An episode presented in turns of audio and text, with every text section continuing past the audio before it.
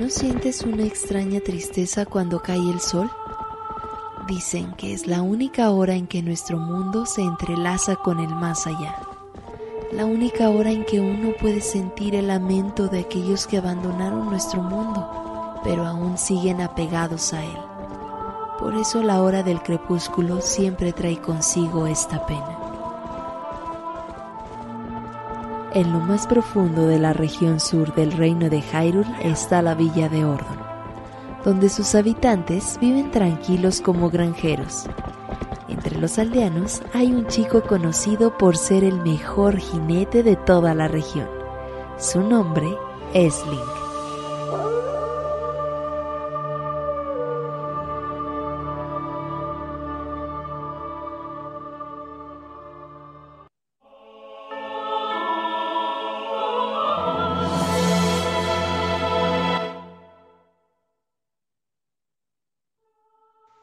Y así comenzamos con un nuevo especial de The Legend of Zelda. Estamos en la parte número 13 y llegamos a la era de, bueno, final de GameCube y principios de Nintendo Wii con Twilight Princess.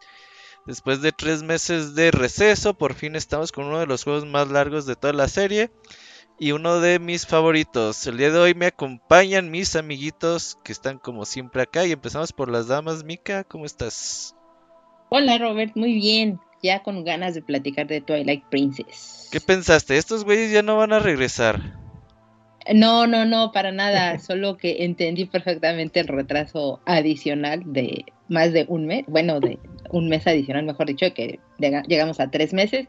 Pero bueno, así damos tiempo para que llegue Breath of the Wild 2. Así es, ahí estamos poco a poco. Todo estaba perfectamente planeado. así es. Y bueno, ahí también escuchan al Wonchos. Wonchos, ¿cómo andas? Hola amigos, muy bien, ¿cómo están ustedes? Eh, si es mucho, parece que pasó muchísimo de la última vez que nos escuchamos en especial y sí, son tres meses. Así es, seis quincenas que seguramente... Zelda 13.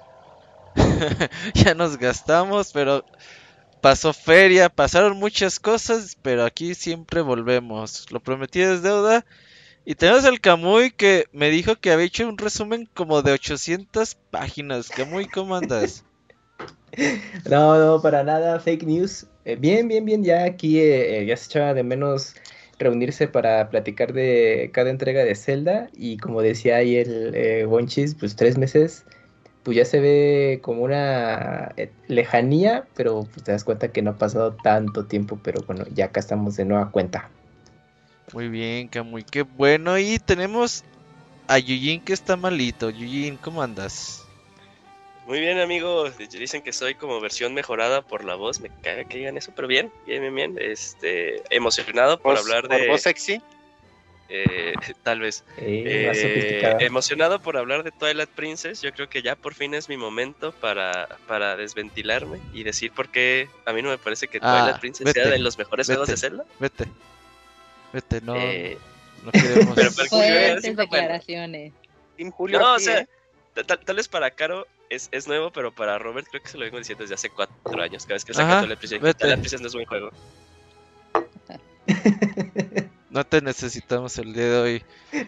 Team Julio, pues, Qué tristeza. Team culero, team culero.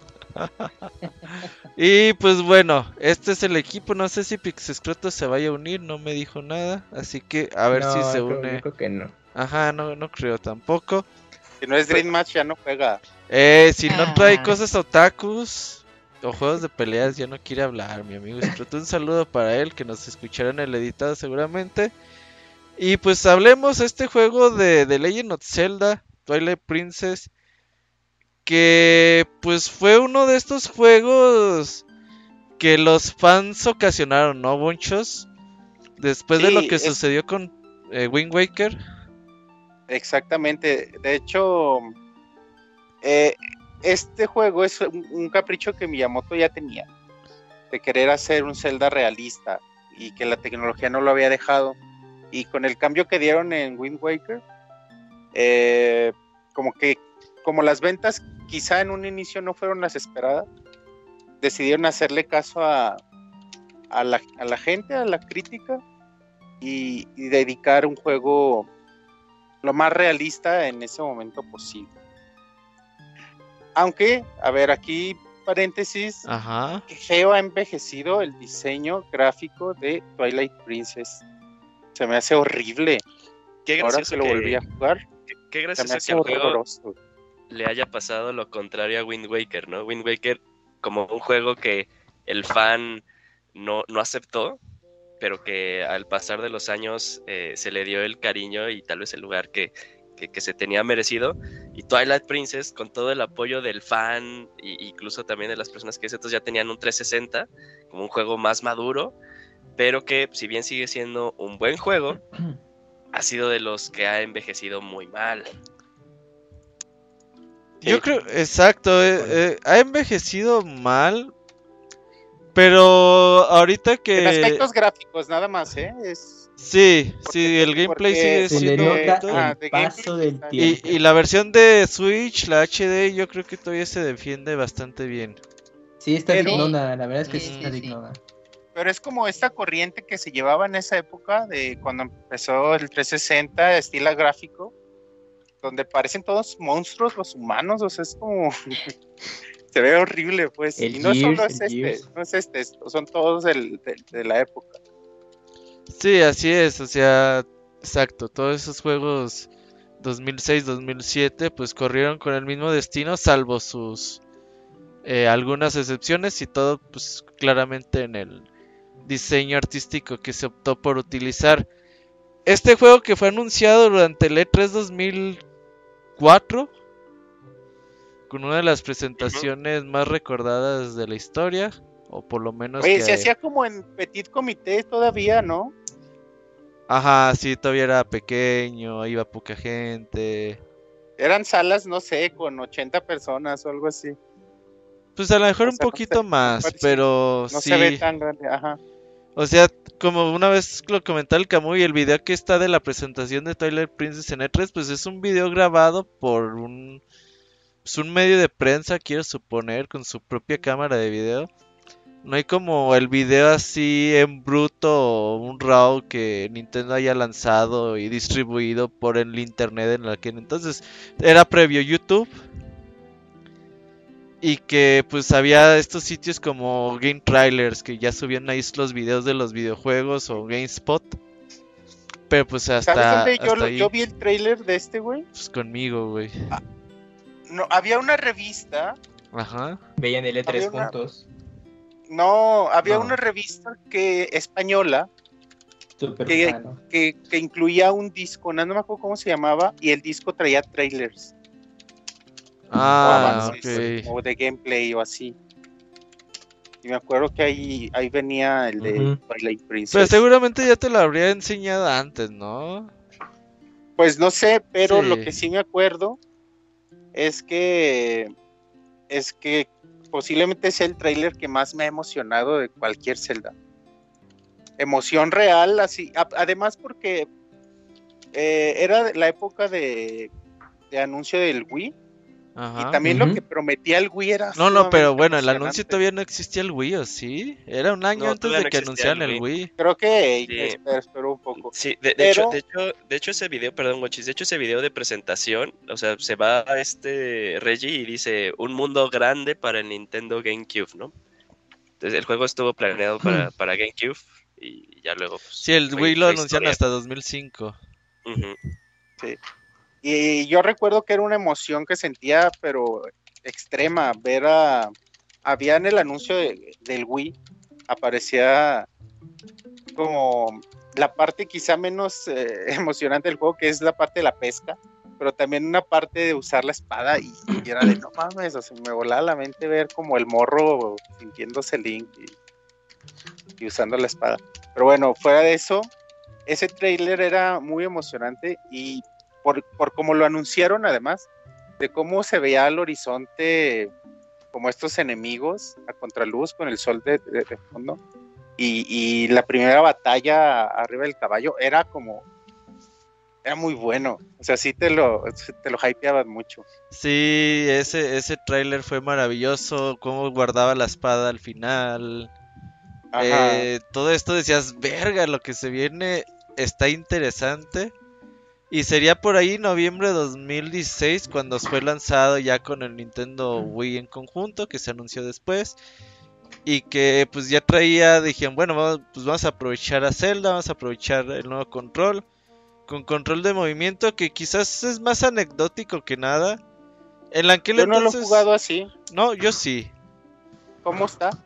Pues la verdad es eh, anecdótico, güey. Al final de cuentas te das cuenta que moviendo la muñeca se mueve la espada y dices, ah, ok, apuntar las flechas está chido. O apuntar a la televisión para el hookshot y todo eso está donde está bastante bien. Pero pues la, verdad es que dar espadazos con el Wiimote pues te agrega poco valor realmente. Afortunadamente lo sacaron también ¿eh? de Afortunadamente lo sacaron también para GameCube. Ajá, que fue unos, unas semanas después. Bueno, es que, es que esa versión ya estaba prometida. Ya estaba prometida, entonces.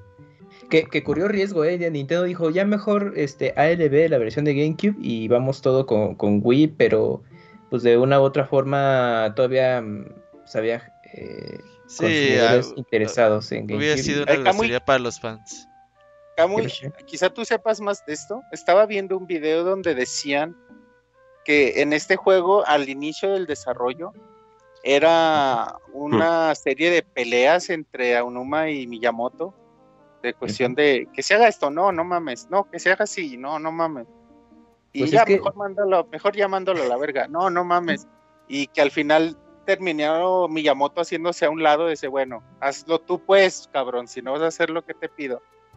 Pues sí, porque no dudo que, que en las mesas de desarrollo previas haya surgido estas diferencias, porque pues ya Unuma era el responsable de, llevar a cabo eh, las nuevas entregas, pero pues todavía Miyamoto estaba como productor supervisor y pues era de, oye, pues a mí se me ocurre esta idea, pues ponla, ¿no? Y pues Unuma es de, oye, pues, tú, tú, me dijiste que yo ya podía hacer lo mío, ¿no? Entonces, no, pues por eso te estoy diciendo que, lo, que le pongas. y entonces como que, se le ocurrían muchas cosas que a uno me decía como que, ay, güey, como que mejor no. Sí, exacto. Sí, sí, sí. Pero lo que sí pidió muy encarecidamente Miyamoto es que se incluyeran combates eh, eh, en, montado a caballo, porque era una idea que tenía desde Ocarina of Time, pero obviamente el tiempo y el hardware no le daban. Y dijo, bueno, pues vas, pero sí, casi, casi. Yo de, toda esta listita quiero que, que me incluyas, por favor, es, esta característica en especial. Entonces, pues ya, pues, este, me dijo, bueno, está bien, pues vamos a darle ese cuidado que a la hora de estar eh, eh, montado a caballo, pues tuvieras estos combates que en algún momento se presentaban en el juego. Y pues esa sí fue una de las peticiones que se incluyó ahí. Pero aparte... Hay una zona en el juego, hay una zona en el juego dedicada a eso. Sí, sí, justamente de, fue por eso fue de ahí de Miyamoto de, pues tú ponle esto acá como que se vea chido y ya se lo incluyó. Pero iba a estar interesante porque Nintendo dijo, bueno, vamos a ir con todo con, con, una secuela directa de, de, Wind Waker y la idea era hacer un, Link ya más joven adulto, más o menos como lo que vimos en Ocarina, pero pues en ese mundo colorido, en el motor gráfico de, de Wind Waker y de hecho ya había prototipos así pues muy, muy prematuros de cómo podía verse, pero a la mera hora eh, pues eh, lo replantearon porque creo que ahí influyó un poco Nintendo América porque pues obviamente pues eh, en nuestra región pues ya queríamos sacarlo ese tan anhelado demo técnico que mostraron en el Shoshinkai Show bueno en el Space World hace mucho tiempo para presentar el GameCube donde veíamos a Link y a Ganon eh, enfrentarse no este y todos ah así va a ser el nuevo Zelda y toma la Wind Waker y pues nadie le gustó en ese entonces y pues dijeron, oye, ¿y si retomas algo así que los chavos siempre han estado pidiendo, ya sabes, este, gráficos como más realistas? Y pues ya Nintendo dijo, pues sí, sí, será que por ahí debe ir esta nueva entrega, porque nosotros tenemos ya, ya hecho esto, ¿no? Seguir con la línea de Wind Waker, pero a la mera hora dijeron, bueno, pues vamos a, a, pues, seguir la tendencia y hacer gráficos pues, más realistas, una historia un poco más sombría y madura de lo que estábamos llevando, ¿no? Y pues ya es el mismo, es el mismo motor gráfico, ¿no? Al final.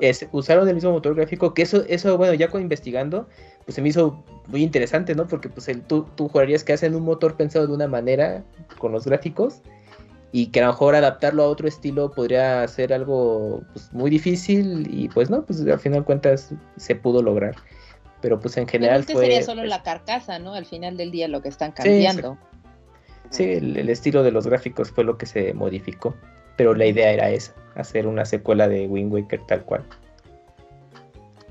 Y sí, estas peleas de Miyamoto y, y Anoma pues son entre rumores y cosas ciertas. Scroto las ha platicado mucho. Ojalá hubiera estado aquí. Ya me dijo que se retrasó su vuelo, que no va a poder estar. Pero pues sí, eh, ya cuando salió, ahora sí es momento de contar. Pues su primer contacto, eh, Wonchos, empiézale. ¿Cómo llegaste a.? Yo, yo compré la versión. Ajá.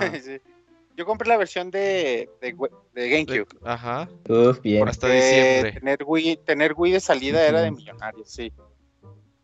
Entonces sí, opté no por otra cosa, sino por, por pobreza la, versión de GameCube, de lo cual me alegro bastante porque eh, al menos, te digo, nunca he jugado la versión de Wii, pero los rumores dicen que la, chida era la de GameCube. La crítica al menos. Y... Y nada, pues, o sea, sí, la compré ese año de, eh, salida en diciembre y ya, venía hypeado, ya venía hypeado porque este juego se retrasó bastante. Se retrasó, pues, como, como habían comentado. Los sí, pero ya lo habíamos visto, entonces, pues luego ya los conocía, ya tenía amigos con quien platicar de, de videojuegos, entonces esto me ayuda como para que te emocione más.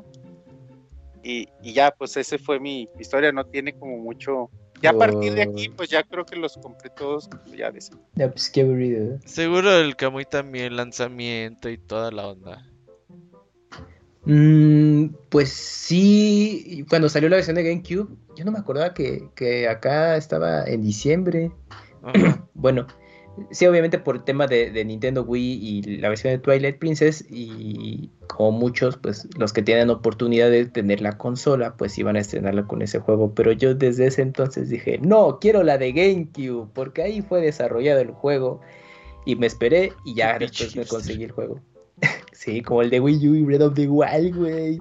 Bueno, entonces quería jugarlo en 480i, Robert, se veía bien bonito. ¿Y sabías que existía el 480i? No, ya, porque los cables de componente, los cables de componente ya, ya los ubicaba Robert. Ah, bueno, el punto es que igual eh, me esperé, creo que lo compré en un Game Planet y recuerdo que llegó, un, no, ha de haber sido en enero, porque ya había pasado la, temporada navideña y por lo general en México los baja, después de que pasaba Reyes, es de ya, baja, ya, ponlos en 500 pesos, ¿no?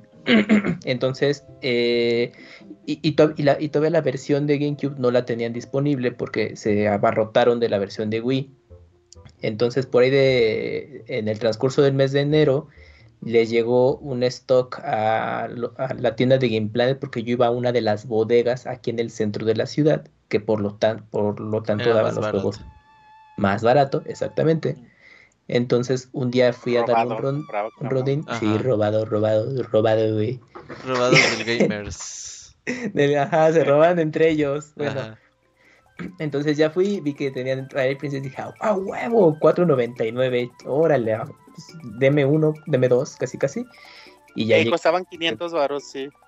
Sí, qué viejos buenos tiempos que ya no van a volver. Entonces, ya compré mi juego y ya luego luego en GameCube y pues sí, pues ya era pues, como ese juego que pues sí esperabas que fuera desde la entrega anterior, que sí me gustó Wind Waker, pero pues, ya sabes, uno que está joven dice, es que sí, yo quería el Zelda Mature y ya por fin llegó y ya ahí, lo jugué.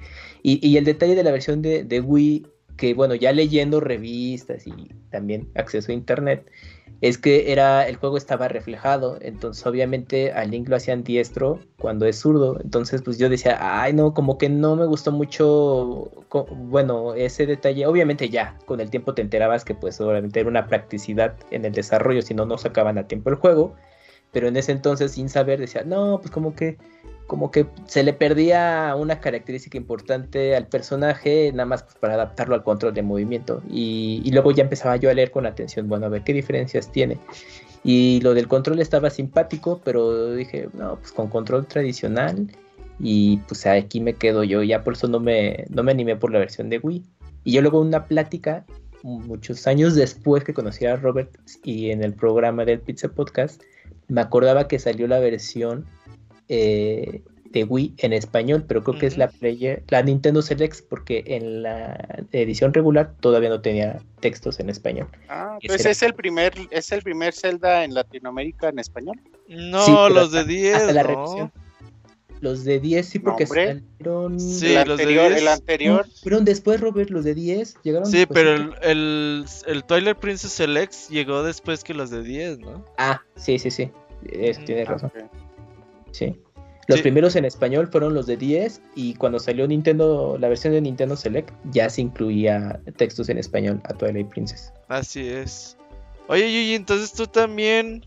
No, mejor tú descansa tu voz. Mika, tú acabas de llegar a Twilight Princess seguramente.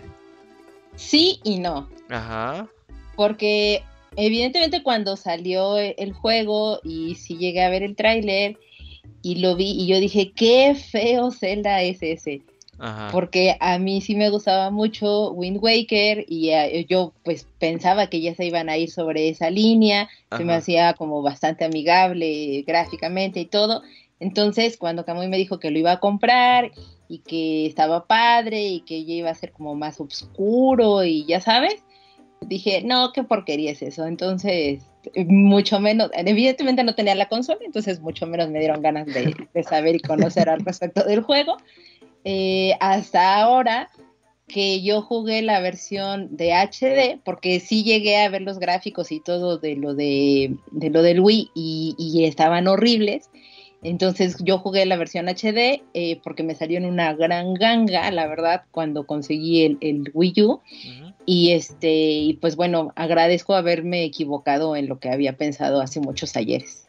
Pero así es como llegué. Qué bonita, qué bonita la versión de, de Wii U, ¿no? Sí, está súper, súper bonita. La verdad es que la versión de HD, comparándola ya con lo que salió de, Wii y de GameCube y todo, no, eh, sí, sí están muy, muy diferentes los gráficos.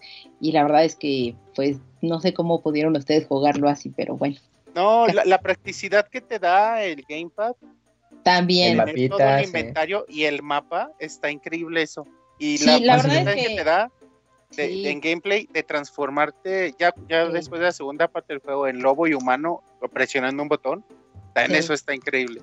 Sí, la verdad es que para mí sí se me ha hecho bastante cómodo eh, el, el, gamepad del Wii U. Para mí creo que esa tuvo que haber sido parte de la idea base, que estoy casi segura que sí lo fue, eh, para el Switch, pero debió de haber conservado totalmente esas características y, demás porque es muy muy cómodo el, gamepad, por lo menos a mí eso me lo parece, posiblemente sea el un popular opinion, pero bueno. Sí, el, el gamepad sote. ¿Ya puedes hablar? Yo, yo siempre puedo hablar a mí. Dale, habla. Este, bueno, eh, ¿cómo di con ese, cómo, di con Twilight Princess? Eh, de hecho, una de las cosas que me quería tocar era qué bonito era eh, esperar noticias de Twilight Princess cuando uno era pequeño a través de la revista Club Nintendo. me acuerdo cuando también. Me acuerdo cuando no se sabía nada o después de este video que comentó el Wonchis de, de lanzamiento, pues lo siguiente era como a ver qué salía después, ¿no? Y eran noticias en la en la revista. Me acuerdo que al día de hoy todavía me acuerdo de imágenes que se veían de así, va a ser el nuevo de Legend of Zelda. Tú ya veías el Link bien grande y decías, wow. Eh, y, escenas que jamás, que jamás se retomaron en el producto final, ¿no? Eh, bueno, cuando, cuando ya se dijo que iba a salir para el Nintendo Wii, eh, yo, bueno, mi familia hizo la precompra del Wii y ya luego fuimos por el Wii. Bueno, no, como dos días antes fuimos a Plaza Satélite, eh, ahí fue donde compramos el Wii, en Palacio de Hierro, y ahí había un Game Planet, entonces yo fui al Game Planet, porque pues decía, yo no quiero estar viendo así ropa de mi mamá ni nada, yo mejor me voy a hacer otras cosas que me interesan. Eh, era eso, era en Mix Up. Eh, y entonces allá vi todas las princesas dije, pero todavía ni sale el Wii, ¿no? Me parecía bien chistoso porque, porque veía ahí Twilight Princess en, en, el estuche de Wii y no veía ningún Wii disponible para la compra. Y dije, ah, bueno, pero aún así ya este, elegí a mi hermano, lo compramos. Ya luego fuimos por el Wii. Eh, y lo primero que puse fue, fue Twilight Princess, que aquí una de las cosas padres que, que me gustó mucho de, de, la era del Wii, del Wii U, era cuando eh, como que precargabas el juego, o más bien te ibas como al, al menú, al menú del juego, y algunos juegos pues tenían como este esta animación introductoria, ¿no? Eh, en el caso de, Twilight Princess me acuerdo que aparecía como esta, eh, estos tonitos de, coro. Eh, aparecían ahí las letras en, en, giliano, doradas, y luego se hacía el fading en blanco y aparecía ahí de lleno la Twilight Princess. así fue como lo conocí, pero me gustó mucho esa, esa parte de, cómo dar con el juego, no, cómo saber más del juego, porque si bien yo disfruté mucho Wind Waker y nunca puse peros por el arte, a mí me parece, fue tanto el, eh, el, impacto que tuvo sobre mí Link grande, el Link de Ocarina of Time, que cuando no lo vi de regreso en, en, Wind Waker dije, de, ah, pues es que era el, el Link cool, ¿no? Eh, y ya luego verlo de, nuevo que lo tomaran así como Link grande, pues ahí, me gustó mucho.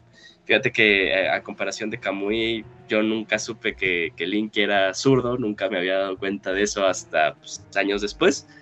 Eh, y fíjate cómo es chistosa la historia, ¿no? Hoy en día ya la mayoría de las veces en las que Link sale retratado, mientras no sea en un juego 2D, ya lo ponen diestro, ¿no? No, no hubo la, necesidad en, en, eh, en, Breath of the Wild, porque pues volvió a ser un Link clásico, pero lo hicieron diestro, ¿no? Ya este... Eh, y también vayámonos a... Ah, sí, yo no sabía eso, ¿eh? Sí, Link en, Breath of the diestro en Breath of the Wild? Sí. Ah, sí, ya lo modificaron.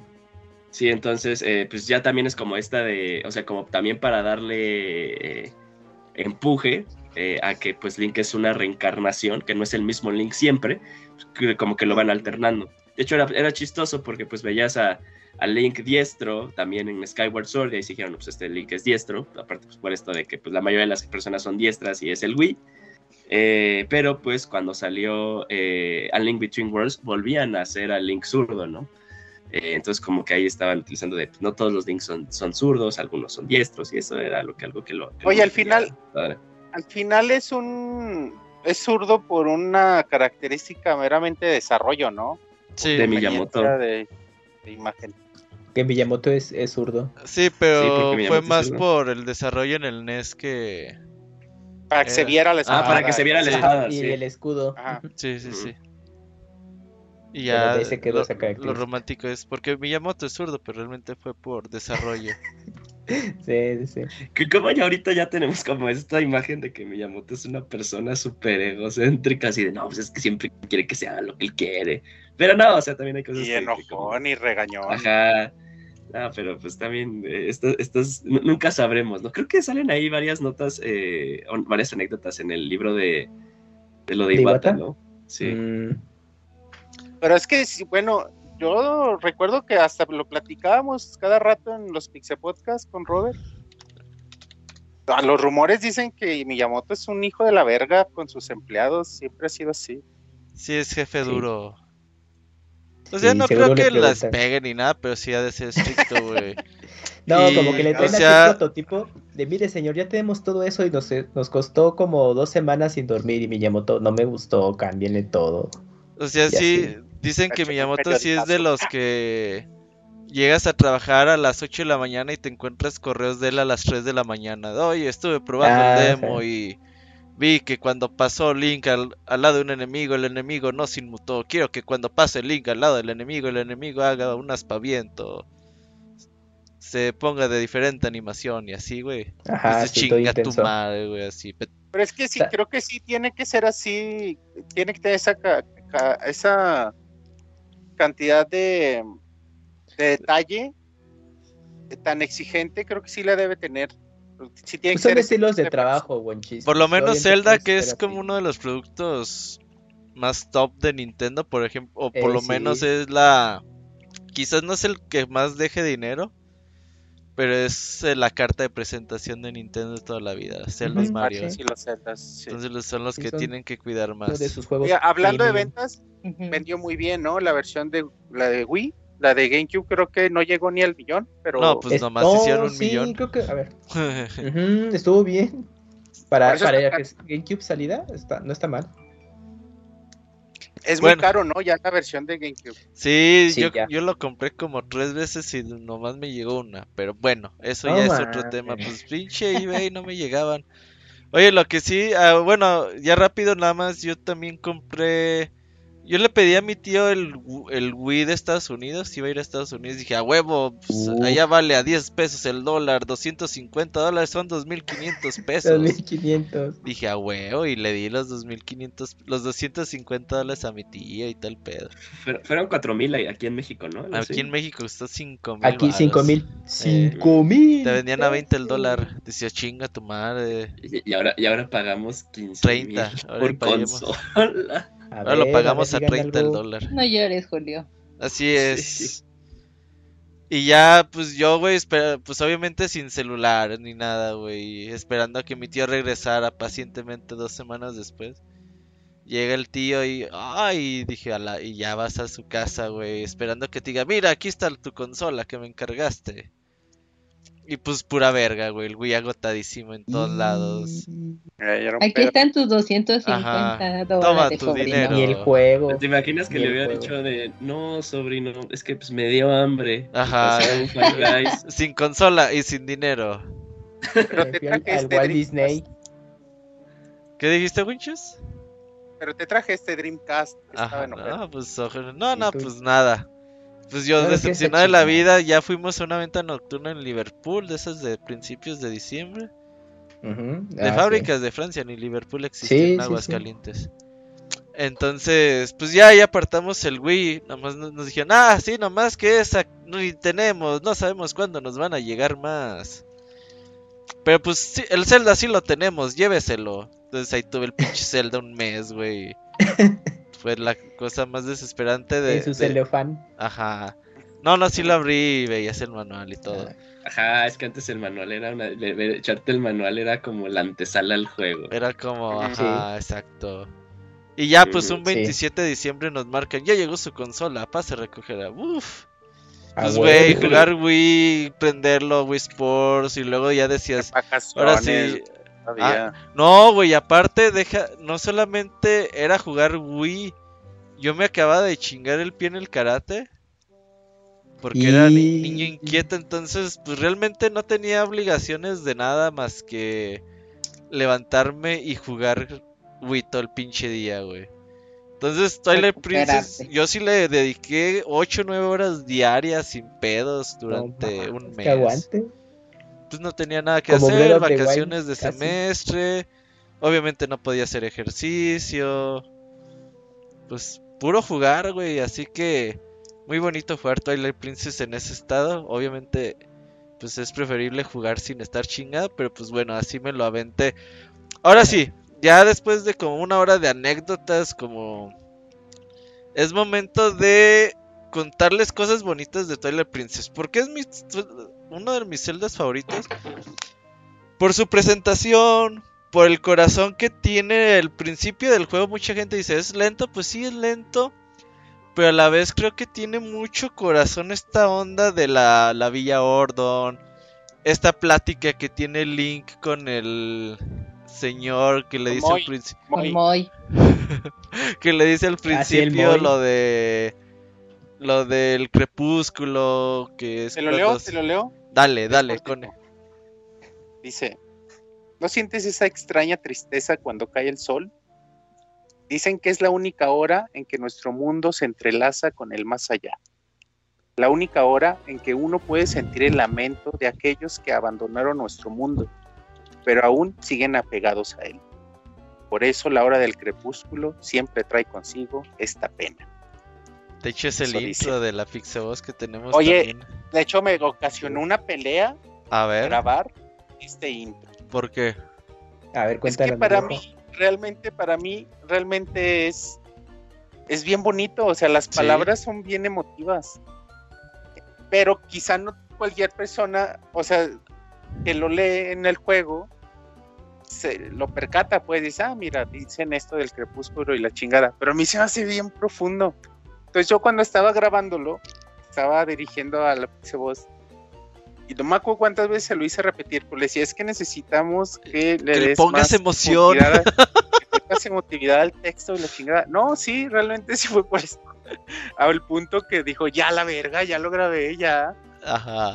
Y no sé, se enojó. Eras como Miyamoto. Pero ya al final Ándale, se me hace que nos quedó, se me hace que nos quedó bien rifado. Güey, ¿te gustó tanto que fue el tráiler del podcast anterior?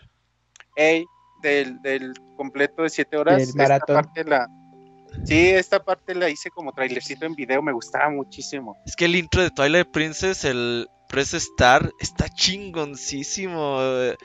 Esta parte que sales con el caballo, recorres Hyrule, aparece el lobo al último. Es tan bonito, creo. Para mí es el mejor intro de todo de Legend of Zelda de la historia, güey. Mejor, que, el de... que mejor que el de Ocarina. El de Ocarina es otra pasada. Ah, pero a mí me gusta mucho el de Twilight Princess. O sea, eh, sí, entiendo mucho, sí, entiendo mucho tu sentir, porque también te recordaba, a mí me recordaba mucho a, al de Ocarina, ¿no? Pues era tal cual Link, pues, este, cabalgando a lo largo de, de, de Hyrule, de Hyrule, de Hyrule. Eh, y pues terminaba también como de la misma forma, nada más hacía como que un corte y aparecía el lobo y en el, en el, eh, en el caso de, de, Ocarina pues se metía pues allá al tronco que te daba Kokiri Forest, pero te sacaba pues, a otra cosa que tú no sabías ni que estaba pasando, ¿no? Hay spoilers del juego, por cierto, te está spoileando desde antes. Pero pues sí, fíjate que ahorita que lo pienso, creo que sí tienes razón, sí es el, el intro más chido. Que creo que, a ver, pues nada ah. más ha tenido, nada más son tres, ¿no? O sea, Karina, Wind Waker y, y, y toda Princess los que han tenido intros. Pues buenos. Es el más chingón de tres intros. De los tres es el mejor. sí, cierto. No, la verdad es que es muy bonito. Pues está esta trifuerza formándose en el intro de paz. También es bonito, pero no. Oye, ¿qué decías, Mika? Es que, bueno, yo me quiero sumar un poco a lo que decía este Wonchis precisamente con, con, la profundidad que llegaban a tener las palabras, porque, bueno, se me olvidó decirles, chicos, pero es que este juego me, me hizo investigar muchísimas cosas. entonces, espero, espero poder aventar como todos los datos que, que les traigo. Porque, hablando de la parte del crepúsculo, en algún momento, y yo creo que la mayoría de los que estamos aquí, los que nos escuchan, llegó a escuchar y ver la película de Your Name. Y en esa película, recuerdan que hablaban de la hora dorada o de la hora mágica y demás, y mucho de esto se habla porque se le conoce así, no nada más en, en esta cultura, sino en muchísimas otras, porque viene en realidad no tanto de una mitología, sino de un término de fotografía. Los fotógrafos utilizan o designan a el crepúsculo precisamente como esta hora, la hora mágica, la hora dorada o la hora ideal para la luz. La luz o esta, esta hora digamos que se vive dos veces a lo largo de todos los días, que es antes de que amanezca y cuando anochece, bueno, ya está empezando a caer el sol dependiendo de en dónde te encuentres, pues obviamente es el horario o el punto donde te vas a encontrar y muchos autores, escritores y demás lo han tomado como inspiración precisamente para poder crear de ahí algún tipo de mitología y cuestiones que hay. Y si recuerdan, cuando estábamos platicando eh, de la parte de los piratas, que les hablaba de esta, de esta luz verde para resucitar y, demás, pues bueno, se toma también precisamente de este rango de hora, o de, que en realidad ni siquiera es una hora, son unos cuantos minutos en realidad, se toma de ahí para eh, hablar como de estas eh, historias o mitologías o cuentos, leyendas, etcétera, que se pueden dar para la resurrección de otros seres del más allá ese es como lo bonito y lo, lo interesante, lo mágico que puede llegar a tener simplemente la iluminación de un momento que está, bueno, de dos momentos que te puedes encontrar en el día. Sí, el espectro de luz, fascinante. ese, ese aspecto naranja que adquiere pues, todo como el horizonte es muy bonito realmente. Y a mí, ¿a qué ibas a decir, Winchus? Yo nada. Ah, ok, pensé que habías dicho algo. A mí esta, este intro de Zelda, eh, esos primeros minutos, cómo conoces, cómo interactúas con los niños, que metes a las ovejas a su, pues, a su granero. Cabras. Eh, ¿Son cabras? Ok. Que metes las cabras al granero, que haces cosas normales, esta onda de pescar, güey. Todas estas cosas a mí me gustan mucho, sí, sí, sí, me, mm, realmente me gusta mucho que haces como la vida normal de Link en un mundo súper pacífico, súper bonito. Esta chavita que te gusta, o bueno, que pensamos que le gusta. pues todo eso es bastante bonito y a mí creo que tiene mucho corazón ese, ese inicio de Legend of Zelda, no sé ustedes qué piensen. ¿Sabes, ¿Sabes qué? Perdón amigos. Sí, todo ese inicio creo a mí también se me hace muy lindo. Sin embargo, esta vez que lo jugué, que lo un poco lo vi con ojos más críticos. Yo separo el juego en cuatro partes. Una introducción, la búsqueda de la sombra fundida, la búsqueda de los fragmentos del espejo y el final. Entonces, toda la introducción se me hace linda y que pasa esto y conoces y los controles, te acostumbras y pescas y aprendes a la espada, la chingada, hasta que te conviertes en lobo y ya, bueno, ya pasas a la segunda parte. Esta segunda parte de la sombra fundida es lentísima, güey, pero lentísima a, propósito e innecesariamente. O sea, porque te hacen ir como dar muchas vueltas, ir acá, regresar, otra vez ve, otra vez ve, busca, ya llegaste, ah, otra vez regrésate por esto. Y ahora tienes que ir a buscar hasta allá. Y es de, ay, cabrón. Eso, y te quita muchísimo tiempo. Entonces sí, toda esta primera parte que dices, sí, creo que sí, pero la segunda parte, antes de que puedas, antes de que puedas convertirte en, ¿En humano, en humano lobo, así cuando tú quieras, es no lenta, está alargada de una manera innecesaria. Ok. Con muchas pues horas de más. Sí, sí, sí, tiene muchas vueltas que dices, güey, de allá vengo, cabrón, no seas Sí, entiendo tu punto. ¿Alguien más que quiera aportar sobre este inicio del juego? ¿Personajes o algo así?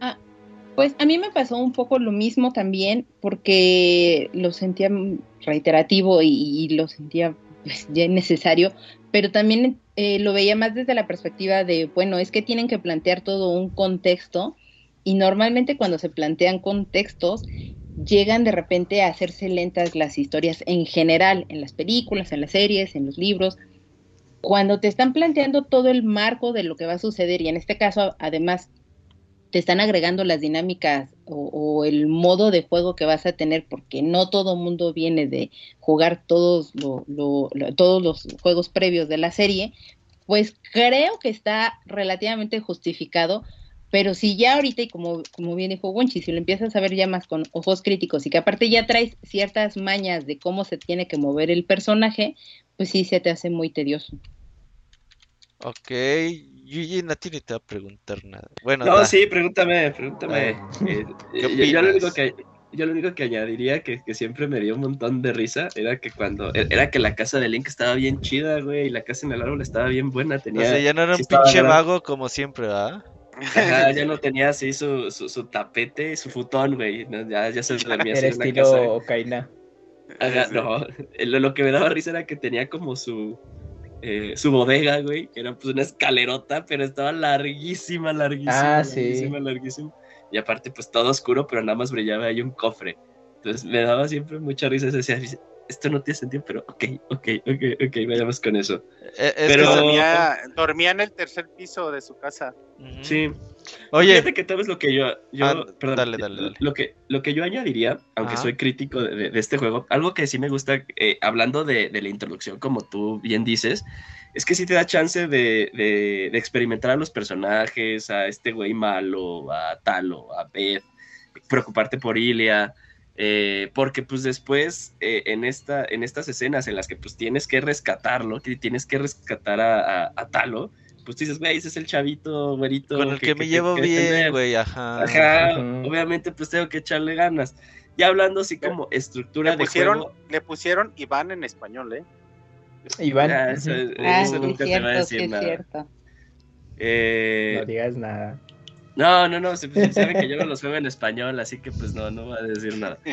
Eh, entonces, eh, este, ay, me hicieron perder mi... Ya, ya me acordé. Eh, entonces, pues eso, está bien hecho, ¿no? Ya, ya, ya, las estructuras de, mecánica de juego, pues es otra cosa. Por ejemplo, a mí siempre me cayó mal lo de reunir las, las almas, ¿no? Y cuando lo volví a ver de regreso ah, en Skyward Sword, quise mentar la madre, te lo juro, porque dije, no mames, otra vez estas pendejadas, está bien. Eh, pero bueno, esa es otra historia, pero como esto, como bien lo dijo Mika, eh, este, este paso lento pero que te hace pues preocuparte por los personajes, ¿no? Y, por el mundo en el que tú vives. Está bien hecho. Lo que iba a decir es que, a diferencia de otros juegos de The Legend of Zelda, creo que este es el Link que su comunidad lo quiere más, güey. Porque, por ejemplo. que sí lo topan. Ajá. Y es más, es útil, es útil. Sí, en, en Ocarina, pues obviamente todo el mundo lo discrimina, ¿no? En Mayoras más, pues ni se diga, güey. En otros celdas, pues también. Ajá. Y aquí, pues es realmente el Link es el modelo a seguir, el héroe de los chavitos, el quien confía, este güey. Eh, esta Hilda. Muy. Así le pusieron en español, no sé cómo le pusieron. No, no, me acuerdo cómo se llama en inglés. Y pues obviamente, pues al principio le hace su encargo para ir con la princesa Zelda. Oye, tiempo, tiempo, tiempo. Ajá. ¿Moy es el, es, es el mentor? Es Pixemoy. Sí, el, el, papá de Iván. yo pensaba que le decía, o sea, quería saber eso porque sí, este, sí decía de, güey, es que sí le da un aire. O sea, yo pensaba que era más como, como un gag. no, eh, no, pero. en, español le pusieron muy. En, inglés se, llama Russell. Russell se llama. Russell. Sí. Eh, ajá, sí, Rossi o algo así. Entonces, este Link, y siempre es heroico, siempre nunca se agacha, siempre quiere. Ajá, este es como que el el link de los más heroicos de todos los personajes, por lo menos antes de decir, pues ya tienes una responsabilidad, ya eres el héroe de la Trifuerza y todo este pedo. Creo que este link sí es uno de los más chiditos. Y pues no sé, eh, ¿nos echamos el resumenzote de calabozos o cómo le hacemos? Se lo lo hice rápido. en cinco minutos se acaba. Ahí te vamos interrumpiendo con datos de Mika o con lo que nos vayas a Sí, porfa. Va. Perdóname, Wenchi, de una vez. Si no, por favor, de hecho estoy muy interesado en lo, por lo que tienes que decir hoy, Mika. Eh, Jálate. Empezamos con eh, toda esta parte de que, de que hablamos de la aldea Ordon, con Link Vaquero, conociendo los personajes y todo lo que ya platicamos. ¿no? Eh, la historia como que se empieza a desenvolver porque un changuito, una changuita llega y los niños van a perseguirla y de ahí tienes que ir por los niños y esto te lleva como a, a seguir explorando otras zonas. Bueno, para no hacerla larga, exploras toda esta zona de, del bosque hasta que mm, te topas bueno, das una serie de vueltas, te peleas por Epona, con Ilia, hasta que te topas con una pared de como de luz negra que no sabes qué es. Una mano llega, te jala. Sí. Eh, nada más ahí me gustaría añadir. A, mí me gusta todavía el día de hoy cuando Ilia te regaña porque maltrataste a Epona. O sea, como que te dice, no tienes cuidado, ¿no? Ya, perdón. Y la cara que pone el link también de, ay, perdón. Eh, una mano te mete hacia esa pared y justo cuando está por atacarte ese, esa bestia, ese demonio, brilla tu brazo como Link de, tu trifuerza y inmediatamente se convierte en lobo. Entonces, ahí es cuando se corta el juego y pasamos a una introducción de la presentación de Mitna. Tú estás encarcelado, encadenado, y se ve Mitna, se me hace súper preciosa. Contrario a lo que dije hace ratito del diseño de personajes, hay dos personajes que me encantan, que es Mitna y es Ganon, Ganondorf. Pero Mitna se me hace súper preciosa su diseño, su dientito salido, su, su casco este con ojo de máscara de Mayora se me hace súper místico, misterioso, toda prepotente, me encanta Midna, realmente me encanta. Entonces es la presentación de Midna, eh, te ofrece ayuda de liberarte eh, a cambio de, ir con la princesa Zelda. No sé si tengan algo que agregar o en esta toda primera parte de, de que conocemos a Midna y llegamos con Zelda. Oye, pinche Midna, qué mal te cae al principio, güey. No mames, no, sí. Está adorable. Se burla, de ti, güey. Sí, sí, sí. Es, grosera. Se burla porque eres furro, ajá. Alguien tenía, eh, bueno, alguien no sé si tenga eh, el, dato específico, eh, tenían un plan diferente para Midna al que resultó ser. según recuerdo, ah, perdón. Ajá, según yo recuerdo inicialmente el personaje no debería de haber tenido el rol que tuvo al final del juego, sino era más bien un rol muy, muy, muy secundario. Sí, originalmente de hecho no existía Midna en los planes del juego. Se puso porque Miyamoto ah, no estaba de acuerdo con, con Link Lobo. No, porque tenían problemas con el control con, con Link Lobo. Entonces necesitaban, digamos, algo que lo estuviera guiando, controlando cuando llegaron a ese resultado y es cuando optaron, bueno, a crear a, Midna que fuera la compañera de viaje, eh, sobre todo cuando se transformara en lobo. Y, sí, como decía Wonchis, iba a ser un personaje que apareciera, pero pues, como que en ciertos momentos del juego y ya Link iba a seguir su camino por su cuenta, pero por el tema de, los problemas de, de control con la transformación de Link Lobo, optaron por integrarla en el viaje y que pues lo cabalgara eh, cuando estuviera transformado para que tuviera un mejor control y todo esto. y es que, vemos para, el combate, cierto, cierto. Ah, que, nada más una cosa... Sí, Perdóname, amigo, nada más una cosa extra que, nosotros, Roberto y yo, que si jugamos la versión de Wii, que si experimentamos, que si experimentamos y ustedes no, eh, una cosa que como que aún así te seguía manteniendo de, ah, es un Zelda, es que el puntero era Navi. Entonces estaba ¿Ah, muy Ah, sí. Ah, ok. Oye, buen dato. Buen dato, sí. dato. ah, sí, es cierto. porque... Es que vemos, vemos el, como el producto final, pero a veces no nos damos cuenta de todo lo que tuvo que pasar para llegar a él, ¿no?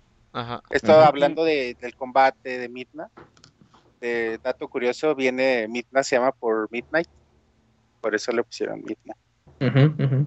Y, pero ah, incluso se llegó a, a proponer la, eh, que cuando Link fuera lobo, la visión fuera en primera persona.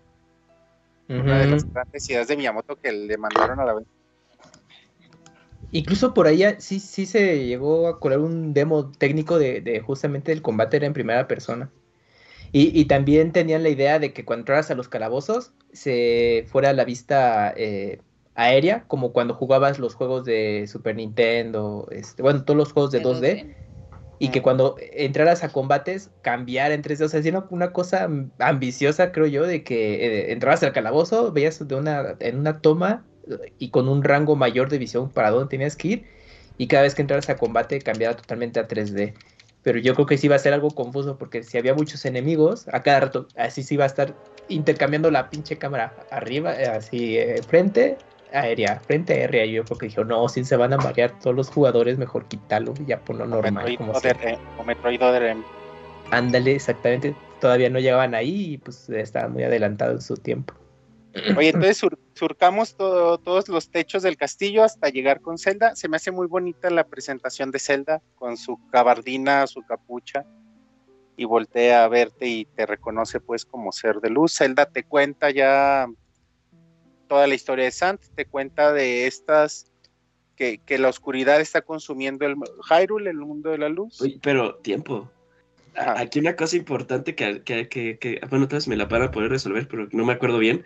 Midna te dice, te voy a llevar con la princesa del crepúsculo. Ajá, o sea, te, presentan a hacerla como la Twilight Princess, ¿no? ah, sí, en un inicio. Sí. ¿Y luego? Y, pero ¿qué dice? Con esta niña mimada. Era importante. ah, ya. Sí, sí, sí. Entonces Zelda ya te cuenta toda esta historia de Sand y que están como consumiendo los lugares de luz. Te cuenta sobre los espíritus de luz y te pide el, el como favor, digamos, de, de, de regresarlos la luz. Midna te ofrece su ayuda a cambio de ayudarte a rescatar a los niños y a, y a Ilia, que en realidad tu, tu motivación en un inicio como Link es rescatar a los niños y a Ilia. Y por eso decides cooperar también con Midna. Eh, entonces, Ah, es que bueno, de ahí, de una vez, pues ya te interrumpo, Bonchis, porque ya que mencionaste a los espíritus de la luz, Eh, ahí tengo algunos datos. Les voy a dar tres datos relativamente grandes, no tan grandes, sobre los espíritus de la luz, animales de donde se pudieron basar para esos espíritus y el hecho de que Zelda cuando platica la, la, historia de, lo que está haciendo Sant y que está eliminando a toda la parte de la luz y por ende a los habitantes donde los están atacando los convierten en un, en un alma, por así decirlo, que son unas bolitas azules que flotan. eh, el primer dato eh, sobre los espíritus de la luz, pues existen el culto a lo que son los animales y se refieren totalmente como a rituales que los involucran y que pueden ser eh, porque los, los, los manejan como deidades o bien para que los utilizan a un tipo de sacrificio, siempre con la finalidad de encontrar un beneficio hacia una comunidad o algo por el estilo.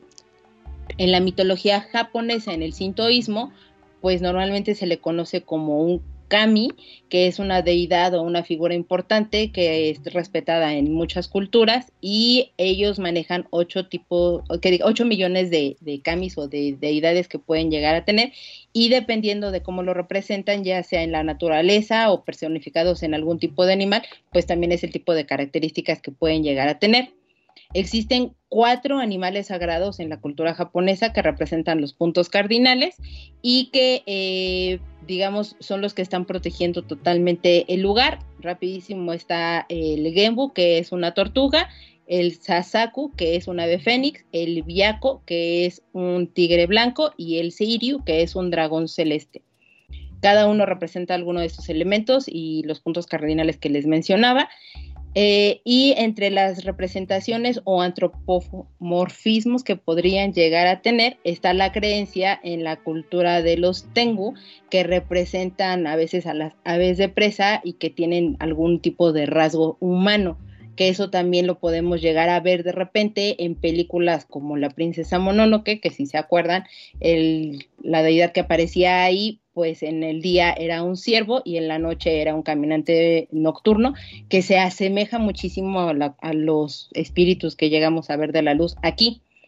En los animales que más o menos están basados estos personajes, también están eh, apoyados o son una mezcla de distintos animales, llamémoslos, o nosotros aquí en este lado del continente los conocemos más como alebrijes, pero están también muy apoyados en los horóscopos chinos, eh, que no son los 12, pero solo son algunos, que pues existe toda la cultura o el mito de los horóscopos chinos a raíz pues de una leyenda que el emperador de Jade llamó a traer a todos los animales del mundo con tal de decirle que los primeros 12 que llegaran pues serían parte de su guardia real y así es como comenzó a llegar primero la rata, el búfalo, etcétera, así sucesivamente. Y eh, pues las referencias que más utilizan aquí pueden ser el, dragón o la serpiente, eh, es también el, tigre que está ahí y ay, perdí ahorita el otro. Eh, si ustedes me ayudan a recordar cuál era el otro. Es como una cabra, un lemur. la cabra, sí, la cabra, sí y la cabra, que esos son como digamos los, los tres animales donde más o menos se pueden apoyar o que llegaron a tomar de acuerdo a lo que representan, a lo que, a la fuerza que están teniendo, que pudieron utilizar y que es lo que más o menos toman aquí en cada uno de estos dioses que encontramos ahí. Y pues ya hablando sobre lo que son las propias almas que se encuentran, tiene una razón de ser del por qué son azules, o si no es bastante coincidente el por qué lo hicieron así. Estas, estas bolitas azules que se ven se les puede conocer como fuego fatuo, que se cree que son las almas errantes o algunas almas de repente eh, malvadas y que se llegaron a perder y que están vagando alrededor de lo que es el bosque.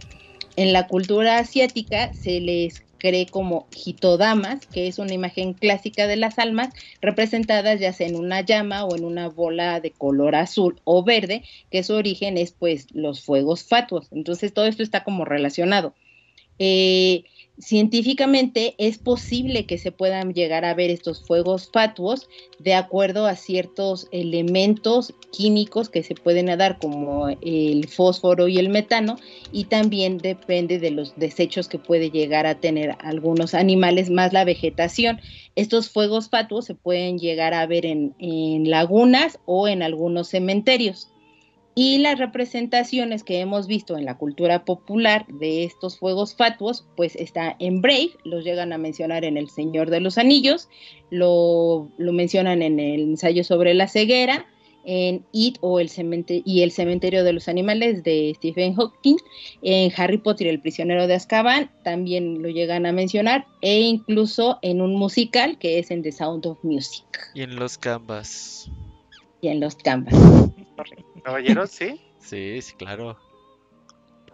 Ah, sí, es cierto, sí, es cierto. Muy bien, Mika. Es lo que quería escuchar de ti.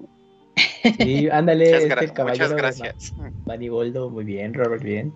Eh, claro, yo siempre atento. Bueno, entonces, cuatro espíritus de luz. Eh, Midna nos, nos, Midna quiere conseguir la sombra fundida, nosotros queremos rescatar a los niños, entonces quedamos como que esa es la, la segunda parte pues del juego. Eh, el primer espíritu es el que aún no ha sido corrompido, que es la cabra. Es el primero que lo conocemos. Eh, la, la Toan. Lo hacen llamar en español. Lo, tengo mis notas en español porque lo juego en español. Entonces, posiblemente los nombres, los nombres tengan ahí cosas muy, diferentes. nos, se me hace muy lindo que nos eh, llaman bestia de ojos azules, porque en un inicio ah, no podemos dejar de ser lobos, pues. Y inmediatamente es cuando pasamos con el segundo, que es Farone, que es como este mono, lemur, no sé. Y él es el que ya nos pide juntar como, como matar a estos bichos para juntar como los, los... Wonchis. No sé, pedacitos de luz, ¿sí? Wonchis. Eh, bueno, ahorita ya te saltaste el segundo, al segundo espíritu, ¿correcto? Sí. Bueno. Sí, porque el primero, el primero pues no está corrompido aún. Ah, ok. El, es que antes del segundo espíritu. Tenemos que ir eh, por, escudo y espada. Ajá, consigues un escudo y espada, ajá. Y tienes que conseguirla, y te dan la ropa del héroe del tiempo. Es que cuando el primero nos, nos transforma en, humano, es cuando aparecemos ya con la ropa, así de la nada. Bueno, no es de la nada, es que te lo te reconocen como el héroe elegido y por esa razón. héroe, elegido, héroe elegido por las diosas, te dice. Es correcto. Entonces, por esa razón es cuando te dan la, ropita verde. y, y, ya, este, y Link tiene la característica de que siendo lobo puede comunicarse con los animales y ves los espíritus. Entonces, ese se me hizo un buen detalle porque luego los animales te cuentan detallitos que están ocurriendo en el entorno en el que te encuentras o te dan también pequeñas pistas de para dónde debes de ir. Y pues eso también es, está bastante bueno. Y ya de ahí creo, Wonchis, es cuando tienes que ir al templo del bosque, porque Ordon detecta que hay una fuerza oscura en ese lugar, y entonces ya te, tú te diriges y... Ah, ah hay otra característica importante en, el, en esos recorridos, porque te encuentras con un lobo blanco que resulta ser el espíritu del héroe, que dicen los que saben las teorías especulativas, que es el... Es, eh, bueno, Link de Ocarina of Time, de la línea alterna de tiempo en la que pues todo falló, ¿no? Dicen, pero bueno, ya eso es... O, también dicen que puede ser el link de Majora's Mask. Ah, claro, bueno, sí. El muerto que se perdió en el bosque y se convirtió Ah, sí, era, no, dicen, dicen, dicen que es Link chiquito, o sea, Link cuando regresa a, a vivir su, su, su niñez, y como nadie ubica que fue héroe, pues dijo, ah, pues yo me voy a hacer pues de la guardia de la realeza, ¿no? ese, es el Link, es Link chiquito. Ajá, y pues, ya quedó... Tristísima, tristísima historia Ajá, de Ocarina y Mayor. es, tristísima historia no confirmada. Pero, pero toda esa parte está bonita porque a su vez, pues, te vienen todos estos recuerdos de que tocan canciones de Son of Helen, cosas de Ocarina of Time. Entonces dices, no mames, es la de Ocarina, es la de Mayoras. Dices, ah, qué que aquí como, como dato, este, este caballero, este héroe, trae un casco de Opus Dei, ¿eh? Nada más. ya, ya, ya, llevamos rato sin decir que el link sin es el, chiste, sí. Ya, ya, ya, ya, ya, ya había pasado rato, pero aquí lo retoma.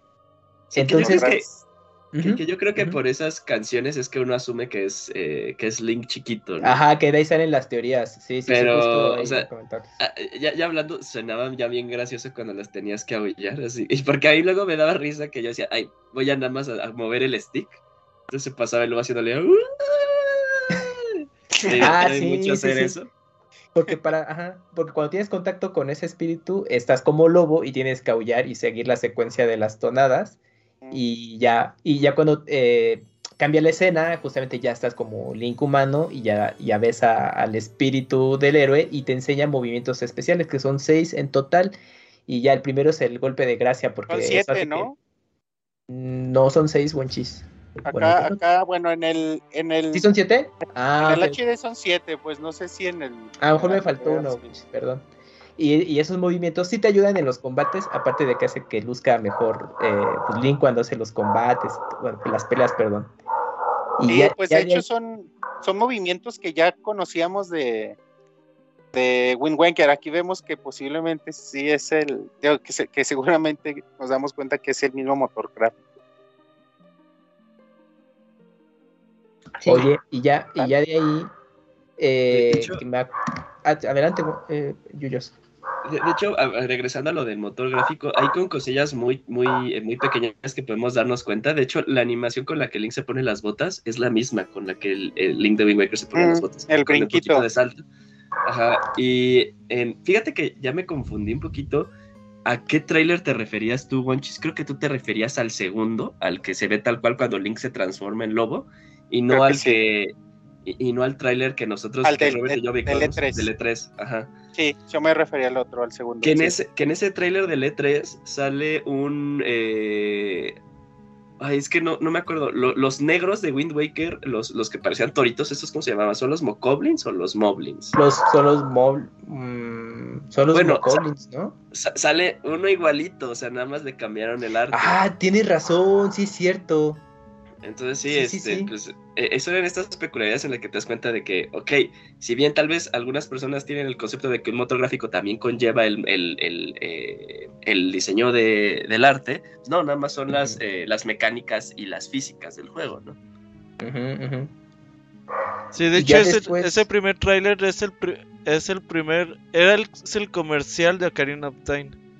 Con la misma música de Conan el Bárbaro. De Conan el Bárbaro, sí. Ah, hablando, hablando del tráiler de One Cheese, eh, al día de hoy lo sigues viendo y escuchas la canción y se, a mí se me pone la piel. Sí, os voy a poner un cachito de la canción. No, como acaba con en vivo.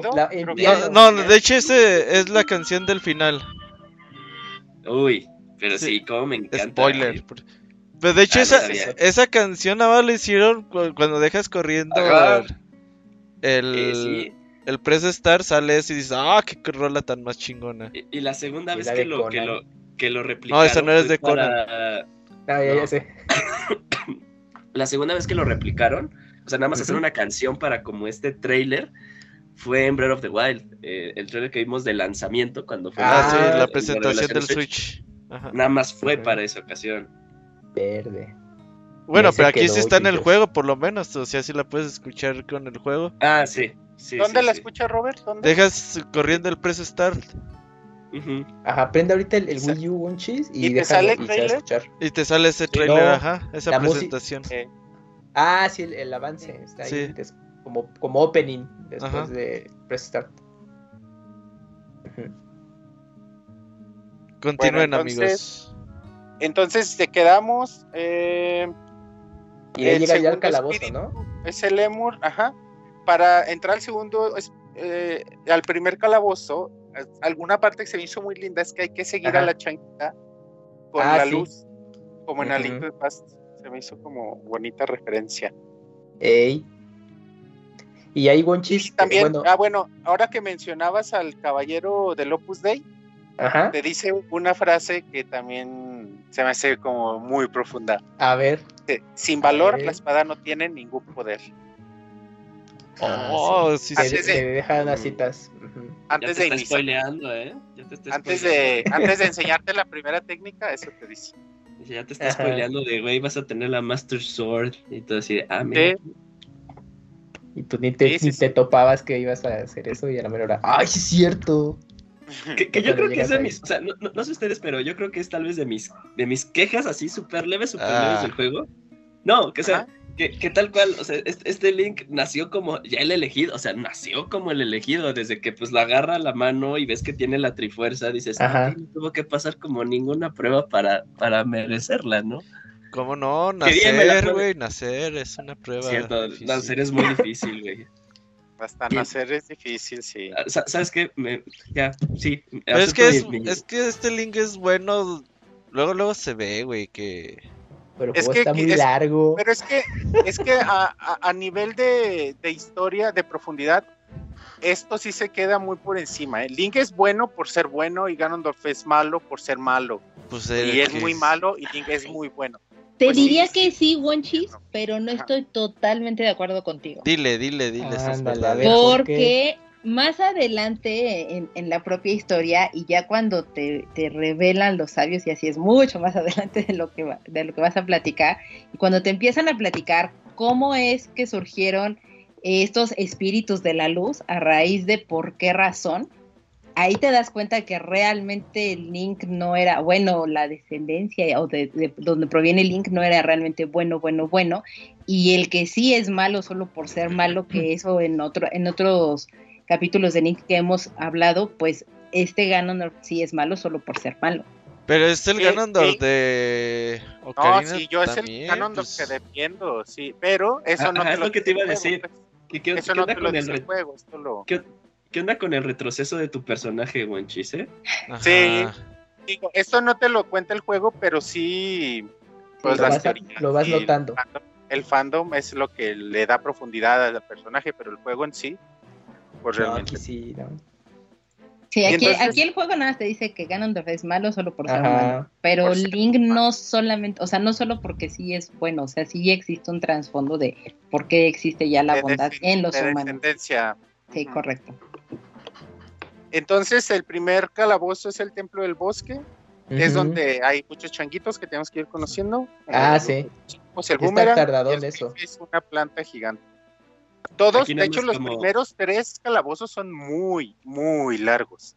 Sí, ¿qué pasó? Muy, muy grandes. Aquí nada más como, como, nota, como nota graciosa, el, subjefe, eh, muy gracioso, le das de nalgadas básicamente. Ah, es un mandril. Eh, es un mandril. Sí, que, le, que tiene unas nalgas pues muy, muy expuestas y muy grandes. que te, que te invitan a pegarle, obviamente. Eh, y aquí fíjate que aquí, aquí es cuando ya, ya eh, Zelda, la mecánica de Zelda en el desarrollo de los, eh, de los calabozos, y esto es muy importante y yo creo que se van a dar cuenta cuando lleguen a Skyward Sword, se van simplificando demasiado. Si bien todavía en Ocarina y un poquito en Wind Waker te daba como esta libertad entre comillas, de que no fuera tan lineal el, calabozo, Twilight Princess es el juego que empieza a, decirte de ya no es, sabes que es súper lineal. Cuando, y les voy a decir por qué. Llegas a un cuarto, hay una puerta cerrada, haces lo que tengas que hacer y esa puerta cerrada es la que se abre, ¿no? Y vas a ese cuarto, te da nada más una llave y siempre vas a tener como una llave, una llave siempre en ti, que sabes dónde utilizarla. En cambio, regresándonos un poquito, un poquito a Wind Waker y Ocarina of Time, llegaba un punto en el que llegabas a tener cuatro llaves, ¿no? Y ya te decía de, bueno, yo quiero creer que es por aquí. Y esto se súper, se súper, se súper eh, hace claro en Skyward Sword. En Skyward Sword es, es eh, cuarto, cosa por hacer, pasas otro cuarto y es ya muy lineal. Entonces, eh, les digo esto para que ya cuando lleguen Skyward Sword se van a dar cuenta de eso. Y ya no es como tan, si, bien siguen siendo muy creativos, muy imaginativos estos, eh, estos eh, calabozos, dejan de tener como que ya este impacto o, esta, o, esto extra que es así de échale coco, ¿no? Échale ingenio. Eh, entonces, pues también, eh, eso es tal vez alguna de las cosas que, si bien a unas personas les gusta, lo hace más rápido el juego, lo hace más simple, a otras personas como que te quedas de, bueno, esto ya es más, más sencillo de lo que estoy yo eh, o busco o, tal vez lo que estoy pidiendo, ¿no? Sí, no hay mucho reto intelectual en los calabozos. Y, los jefes. Pero, ajá, tampoco. Y los jefes. Y este es mi... ¿Por qué? Aquí, ok, aquí voy a adelantar. ¿Por qué me cae luego tan mal Twilight Princess? Porque es Twilight Princess para mí, no, Twilight Princess tenía para mí el potencial de ser el mejor Zelda, ¿no? De todos. Para mí tiene el mejor diseño de jefes, de los, de, los calabozos pues, más vistosos, eh, más divertidos, pero en esta necesidad de hacerlo sencillo para eh, pegarle a un público más amplio, pues ahí fue, ahí fue cuando yo me quedé así de, ah, luego me genera mucha frustración. Yo no sé qué tenga Nintendo con el número 3, solo tienes que hacer tres fases por jefe para matarlo. Eh, eh, y, es una de las cosas que, no, me gusta, porque si hay, hay, unos jefes muy chidos, ¿no? Muy, muy, muy chidos. Y luego dices, no mames, tres golpes y ya te mueres. Que bueno, regresando a lo de los jefes, las batallas de los jefes ahí me gustan mucho, más por este, esta dinámica que tiene dentro de la música, porque te aparece la música del jefe, y luego vamos a llegar a uno de mis jefes favoritos porque su música es un vil recuerdo hacia la nostalgia directo. Eh, cuando ya tienes esta ventana de, de, apertura para atacar al monstruo, la música cambia, ¿no? Empieza a ser un torito como ta ta ta ta ta ta ta, ta, ta. y eso te, emociona, o sea, y eso es por una de las cosas que me, que me cae mal, porque así de, no mames, o sea, hasta, hasta la música me está diciendo, va, es, es tu momento. Entonces así de, ah, sí, sí, sí. Y dura muy poquito, ¿no? Dura muy poquito porque también la dificultad es muy poca. Pero bueno, es, incluso, o sea, pues lo jugué, ¿qué, ¿qué salió este juego? Hace 16 años, ¿no? Este. No, no, no, no, no. No, sí. 2006. 10, con la de HD, ¿no? Menos. Eh, 16 años la, original. y, lo volví a jugar después, muchas ah, veces, pero sí decía de, ay, no, ¿por qué? Pero bueno, eh, eso, eh, la música de los jefes ah, es una de las cosas que a mí más me gusta este juego. Mm. De acuerdo contigo. Es sumamente sencillo, los calabozos son sumamente fáciles, aunque muy largos. Aquí sí se le pusieron como desde los primeros, no todos, pero sobre todo estos primeros tres son, muy largos, pero simples, no te pierdes, no, pues son muy sencillos. Em, bueno, entonces, ya desde el primer calabozo em, conocemos a los Uka, aunque me gustaría dejar a los Uka para, para el Templo del Cielo, ajá pero bueno, nada por mencionarlo. Entonces ya después de esto pasamos a la pradera de Hyrule, por primera vez conocemos a Hyrule. Podemos, aunque si, Nepona todavía es muy largo, pero vemos este mundo y quizá comparándolo con Breath of the Wild no es tan grande, de hecho hasta pequeño se puede llegar a ver, pero en su momento era de, ah, no mames, o sea, qué espacios tan inmensos, ¿no? Que Hyrule estaba grandísimo. Yo me acuerdo que después de muchas horas, 40, 50 horas, todavía encontrabas partecitas nuevas en el mapa y todo esto. Es, ay, güey. Y ahorita, ahorita, pero ahora lo ves y realmente no es tan largo de explorar. No, no, ya no, ya no se te hace largo. Entonces, lo siguiente es eh, llegar a Cacarico, a Cacarico Viejo Este, con los niños, aunque llegamos o sea, vamos a, en este entonces vamos a tener como esta mecánica de ya recuperamos la luz en el bosque, ahora vamos a Cacarico, volvemos a entrar a la parte de sombras, nos convertimos en lobo, tenemos que buscar las las eh, tenemos que liberar al espíritu de luz, matando a estos bichitos de luz. Espíritus. Entonces el siguiente bichito es Eldin, el tercero. Eh, bueno, el, el espíritu es Eldin es el águila, águila búho alebrije, como nos dijo Mika, eh, que está aquí en, en, Cacarico, donde ya vemos que ahí están los niños con Renado, en, es como un apache, un jefe apache de una tribu. Eh, una vez ya, ya eh, regresado la luz aquí, ya podemos tener a Pona otra vez, en una vemos una animación eh, tenemos que regresar por las botas a, la aldea y tenemos esta escena magnífica también del rescate de Iván. ¿Cómo se llama Iván en inglés? Perdón. Colin. Tenemos esta escena de rescate de, Colin. Con la pelea, chida, eh. la pelea en el puente con este Moblin ah, montado en en el jabalí. Oye, esas peleas que chingonas, sí. E-, esos pinches puentecitos que tiene Hyrule, que son como tres o cuatro, no me acuerdo. Son dos, son dos. Están súper chingones, o sea, cruzar estos puentes, estas peleas. O ya cuando ya ibas tranquilo, ya nada más con Epona y se oía como la cabalgata. O la música que se oye cuando vas cabalgando está muy chingón. Sí. Pero esta, esta escena sí se me hizo muy chida y muy creativa. Este enfrentamiento en el puente del Din se me hace de 10. Y pues rescatamos a los niños. Y ya es cuando tenemos que ascender a la montaña, a la montaña de la muerte. Que crees la montaña de la muerte más triste de los juegos de Zelda que yo recuerde, ¿eh? o sea, es no sé, es, es un ascenso muy raro, porque Ah, porque los gorones están eh, contra todos los humanos que quieran entrar al, a la Dead Mountain. Ajá, sí. Entonces dijeron, no, bueno, antes sí, sí dábamos acceso, pero ahora no, o sea, se aislaron pues, porque tuvieron un problema. Tienes, los tienes que madrear para que se hagan bolita y así puedes treparlos. Sí, sí, sí. Bueno, ya arriba tenemos que tener una pelea de sumo. Eso del sumo sí se me hace muy padre. Sí. Muy chido. Y que te tengo datos del sumo. Por favor, por favor. Eh, el sumo, su primera referencia es escrita como un deporte en una, bueno, aparece en un librito que tienen que se llama Crónicas de los acontecimientos antiguos o en japonés sería Kojiki, que es un libro que data del año 712. Gracias a pinturas muy antiguas es que se sabe que el sumo se practicaba como rituales agrícolas con la finalidad de pedir buenas cosechas a los dioses. Y eh, en, el Nihon Shoki, que se llama Crónicas de Japón, es que se da a conocer a el padre, muy entre comillas, del sumo, que es Nomi no Sukune, que derrotó en combate a muerte a Taima no Kahaya, que es un que era un matón de Nara y entonces así es como se empezaron a dar este tipo de enfrentamientos.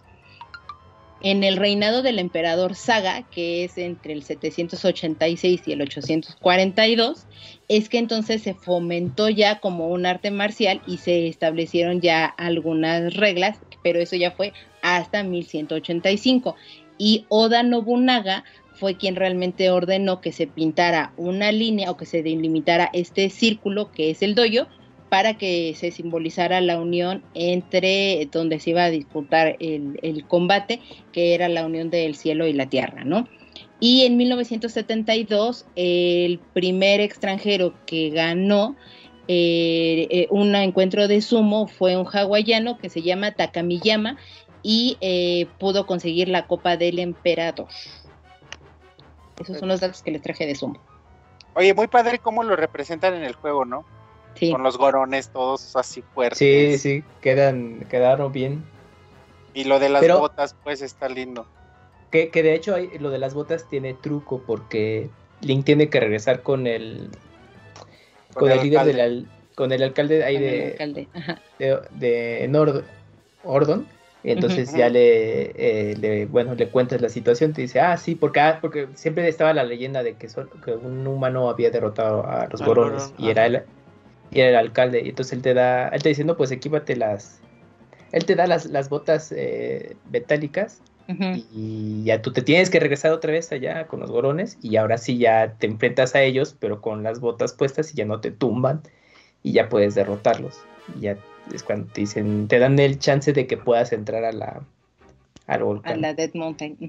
Sí, y te digo, esto es sumamente tardado, ¿eh? porque lo platicamos rápido, pero aquí eh, tenemos que ir por las botas, creo que antes de Pona, y hasta que regresamos con las botas es cuando es la animación de rescatar a... Sí. A Iván. todo pero, pero ya tienes ahí el fast travel, Wonchis, ya, ya tienes la teletransportación con Link Lobo. Porque eh, antes, antes de que llegues a Kakariko. A Orton, ¿verdad? Creo que sí, sí. Sí, eh, hay un. No, no puedes pasar. Entonces Midna te dice que ella te puede ayudar a reconstruir ese puente. O sea, bueno, encontrar algo para que puedas cruzarlo. Entonces, eh, cuando llegas al bosque, está una columna ahí eh, eh, derribada. Se ve solo como la piedra o algo así. y ella, ella la teletransporta. El puente, ajá. Y ya con eso ya tienes esa habilidad para poderte teletransportar y hacer el fast travel antes de tener a Epona. Y es cuando, y así es cuando llegas más rápido a Ordon. Y Wonchis, no, yo me iba todo a pie. No, no, pero sí era tardado aún así. Eh, aún así era tardado. Sí, sí es tardado. Sí, es tardado. sí, sí, porque sí las distancias son mayores. Eh, entonces, una vez ganándole al jefe Gorón en batalla de sumo, podemos acceder al segundo calabozo, que son las minas Gorón. Mismo, todo misma estructura, muy largo, eh, muy sencillo, muy fácil. Eh, aquí las mecánicas son más de usar las botas con el magnetismo en la pared. Eso se me hizo muy lindo, perdón. Sí, se ve chido. en lo que el, Wonchi se recupera. ya también tiene es el arco. No. ¿Ya tienes COVID, Wonchis? No, no, no. Ah. El objeto es el arco, el jefe es Pyrus, que es el otro jefe Gorón, otro de los líderes Gorón, uno grandote, mamado. Y ya, pues no sé si tengan algo que decir de este calabozo. Eh, antes de que llegaras a ese calabozo, te topas con el segundo el lobo blanco para tener la siguiente, la segunda habilidad especial, movimiento especial que tiene Link con el lobito blanco. Con el lobo blanco que se me olvidó, te pinche no me se los dije, perdón. Caballero. con el caballero, ajá. El caballero de héroe, ándale. Se me fue aquí la onda. Bueno, ya. ¿Qué más, buen chis? Eh, Ay, ¿qué, consigues de ítems ahí? El, arco. El, arco. El arco y el jefe es este gorón. Sí. Te digo, muy padre. Muy, muy, muy padre. O sea, no, no me malentiendan de que es un mal calabozo. Es muy bueno, es muy creativo, es bien agradable de pasar. Pero es, es fácil, no te pierdes. Oigan, aquí, aquí una pregunta. Eh, ya ven que también, eh, no solo matando a los jefes, pues hace Link este movimiento de guardar su espada así todo bien pro. Ah, sí. Ajá. Eh, pero según yo podías como que hacerlo cuando quisieras, ¿no? Debías dejar presionado el botón. Mm. después de matar a un grupo de enemigos. Y la guardas. ¿Dejabas presionando el botón? O sea, no solo presionabas B. Como el, de guardar la espada, pero lo dejas presionado y ya hace el movimiento. E-, eso, le metía mucho flow a ese link. Sí, mucho. Este es un crack. Digo que es de los links más cool. Es link cool, sí. Eh, entonces una vez, eh, una vez que aquí tengo una frase, pero no sé quién me la, quién nos la dice. Dice, me recuerda, a, lo mejor un gorón me dice, me recuerdas al héroe de la antigüedad con la leyenda se escucha por todo Hyrule. No sé quién nos la dice, pero nos la dicen después de este calabozo. A lo mejor es un mm. jefe gorón. ¿No, es uno de los gorones que te encuentras dentro del calabozo? Porque es que tienes que encontrar ah, puede ser. tres o cuatro. No, no, a, cuatro a lo mejor es el Ah, claro, es que para que tengas, puedas contar, no me acuerdo, creo que una llave o algo así ahí en el calabozo, tienes que encontrar a tres jefes gorones. Ah, sí, a tres. Y entonces. están en eh, sus alas ahí en medio de las minas. Ajá, exacto. Ajá, ajá, ajá. A lo mejor uno de ellos te lo dice, porque son puros ancianitos gorones. Oye, pero el, el, gorón que es el subjefe, que es el que te dice vamos a tener un duelo así a muerte, que pues, no se muere, es, es el gorón Gail, ¿no? Tiene corte de cabello de Gail.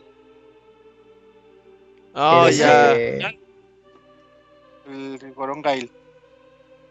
De Street Fighter. Creo que es el final, bueno, no estoy seguro. Pero sí. Según yo, sí es el final, el que tiene el corte así. Ajá. Ah, tienes la razón, tienes toda la razón. sí, porque el otro tiene un casco, ¿no? Sí, sí, sí. Sí, exacto. Don Gorleone. Eh, ah, sí, le pusieron así. Es el, es el jefe, ajá, es el jefe el que te pide ayuda. Sí, en inglés se llama Darbu. Sí, es Goron Gail, güey. es Goron Gail. Entonces, ya después de pasar este calabozo, ya podemos comprar bombas y por consiguiente hacer flechas explosivas. Eh, ya comienza ahí el malo, a, tal cual malo, a tener ahí su, su monopolio, ¿eh? Su, mente emprendedora, pinche niño. Ah, sí, aquí. El niñito. En español le dicen, en español le ponen Lalo. Lalo. Lalo. Lalo. Ah, Lalo. Es un niño, yo lo ubico como niño. Ajá. Sí, yo No, y así le dicen Maison, pues sí es hijo. Es, niño. Sí, eh, ya te hace el entonces, podemos acceder a una nueva zona que es a, todo, bueno, a varias, que es desde la, en, en su versión eh, oscura, pues todavía inundada por las sombras, la ciudadela del castillo, vamos a la taberna de Telma y aquí pasamos al, lago Gilia, a toda la región de Losora.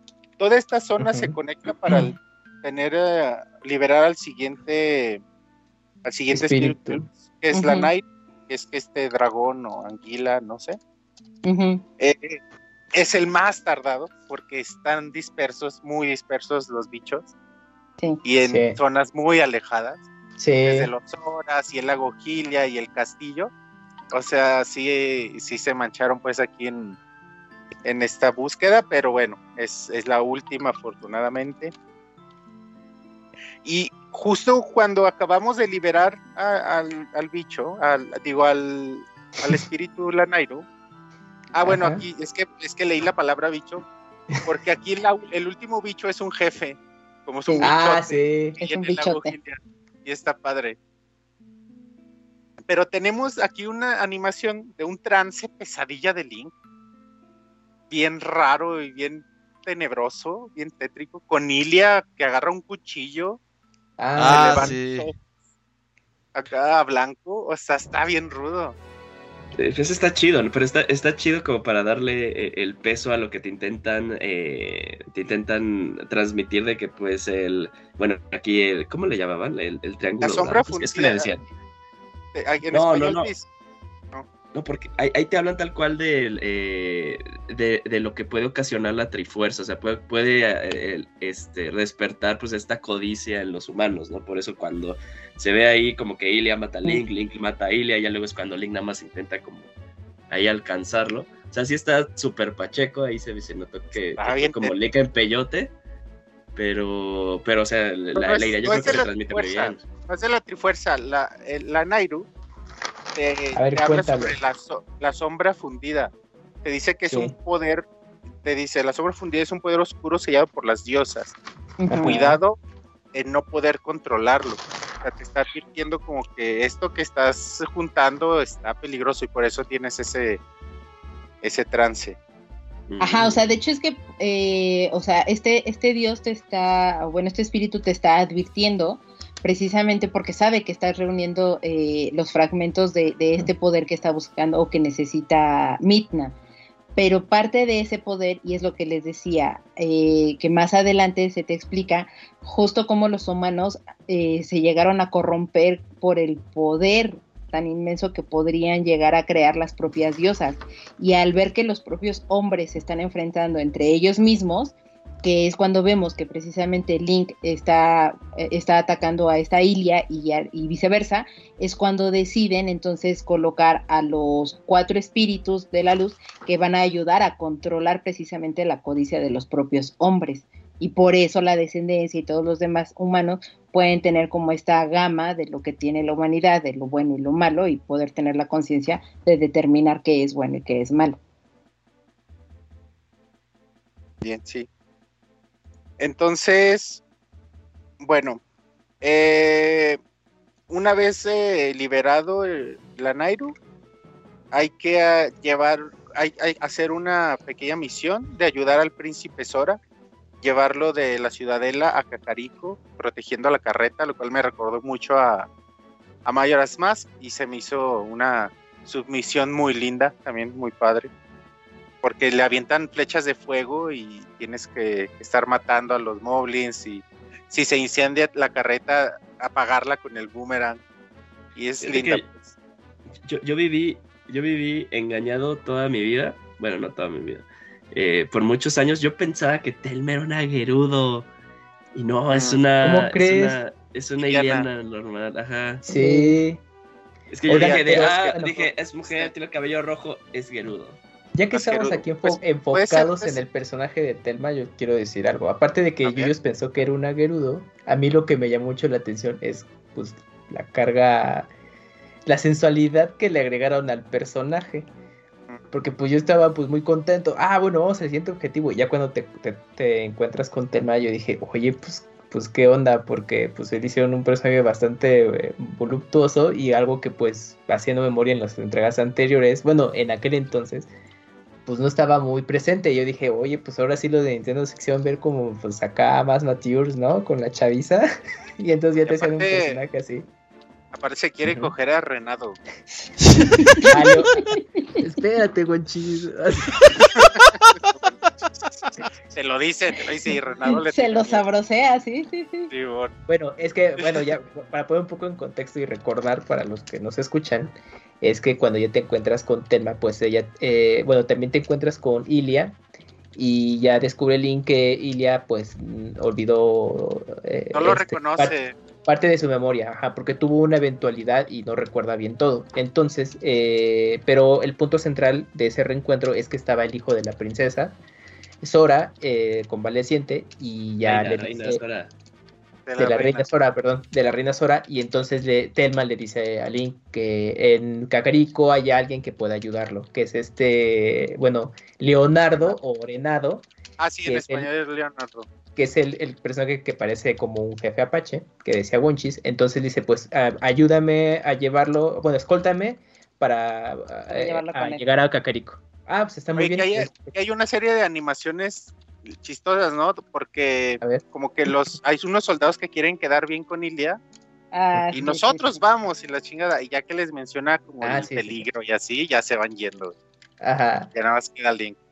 Y entonces, bueno, ya haces este recorrido que menciona Wonchis de escoltar a la, la carreta. La carabina, y, la, carabina. Y entonces ya llegas a Cacarico. Bueno, y entonces ya.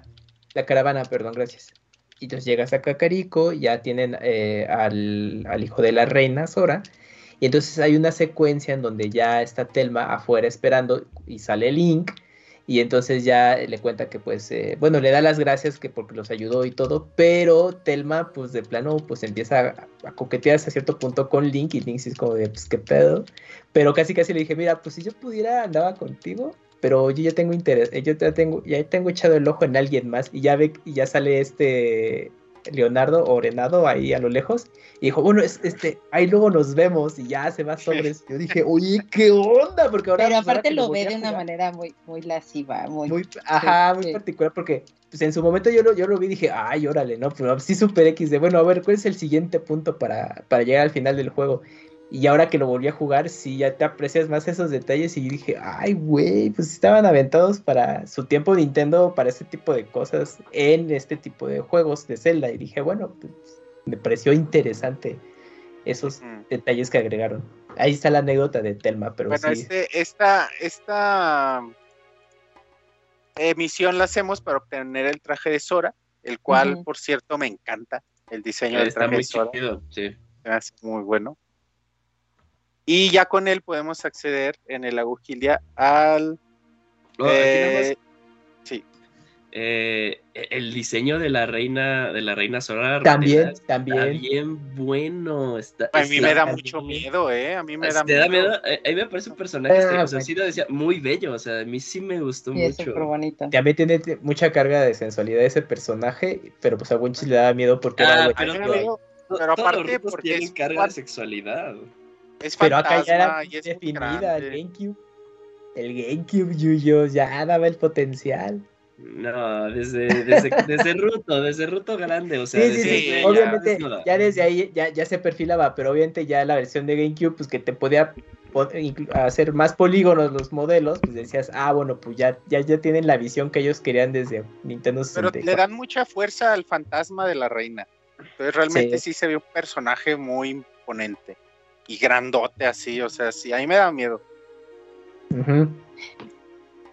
Ahí, perdón, Juanchis, eh, cuando estás haciendo justo como toda, todo este peregrinar para conseguir las cosas y demás, es donde se, se donde está Midna, se, se monta en uno de estos cosos alados de, de que son los monstruos crepusculares y todo eso, sí es en esa parte, ¿no?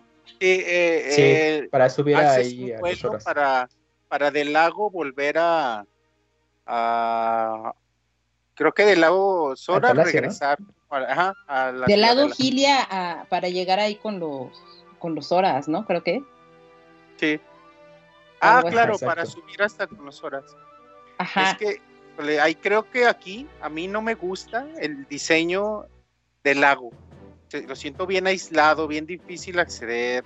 Bueno, a menos que sea pues teletransportándote, pero su acceso pues eh, caminando a caballo es muy difícil y salir y entrar tiene que ser o por lancha o por o regresas con el ave o con estos minijuegos que después sacan pues,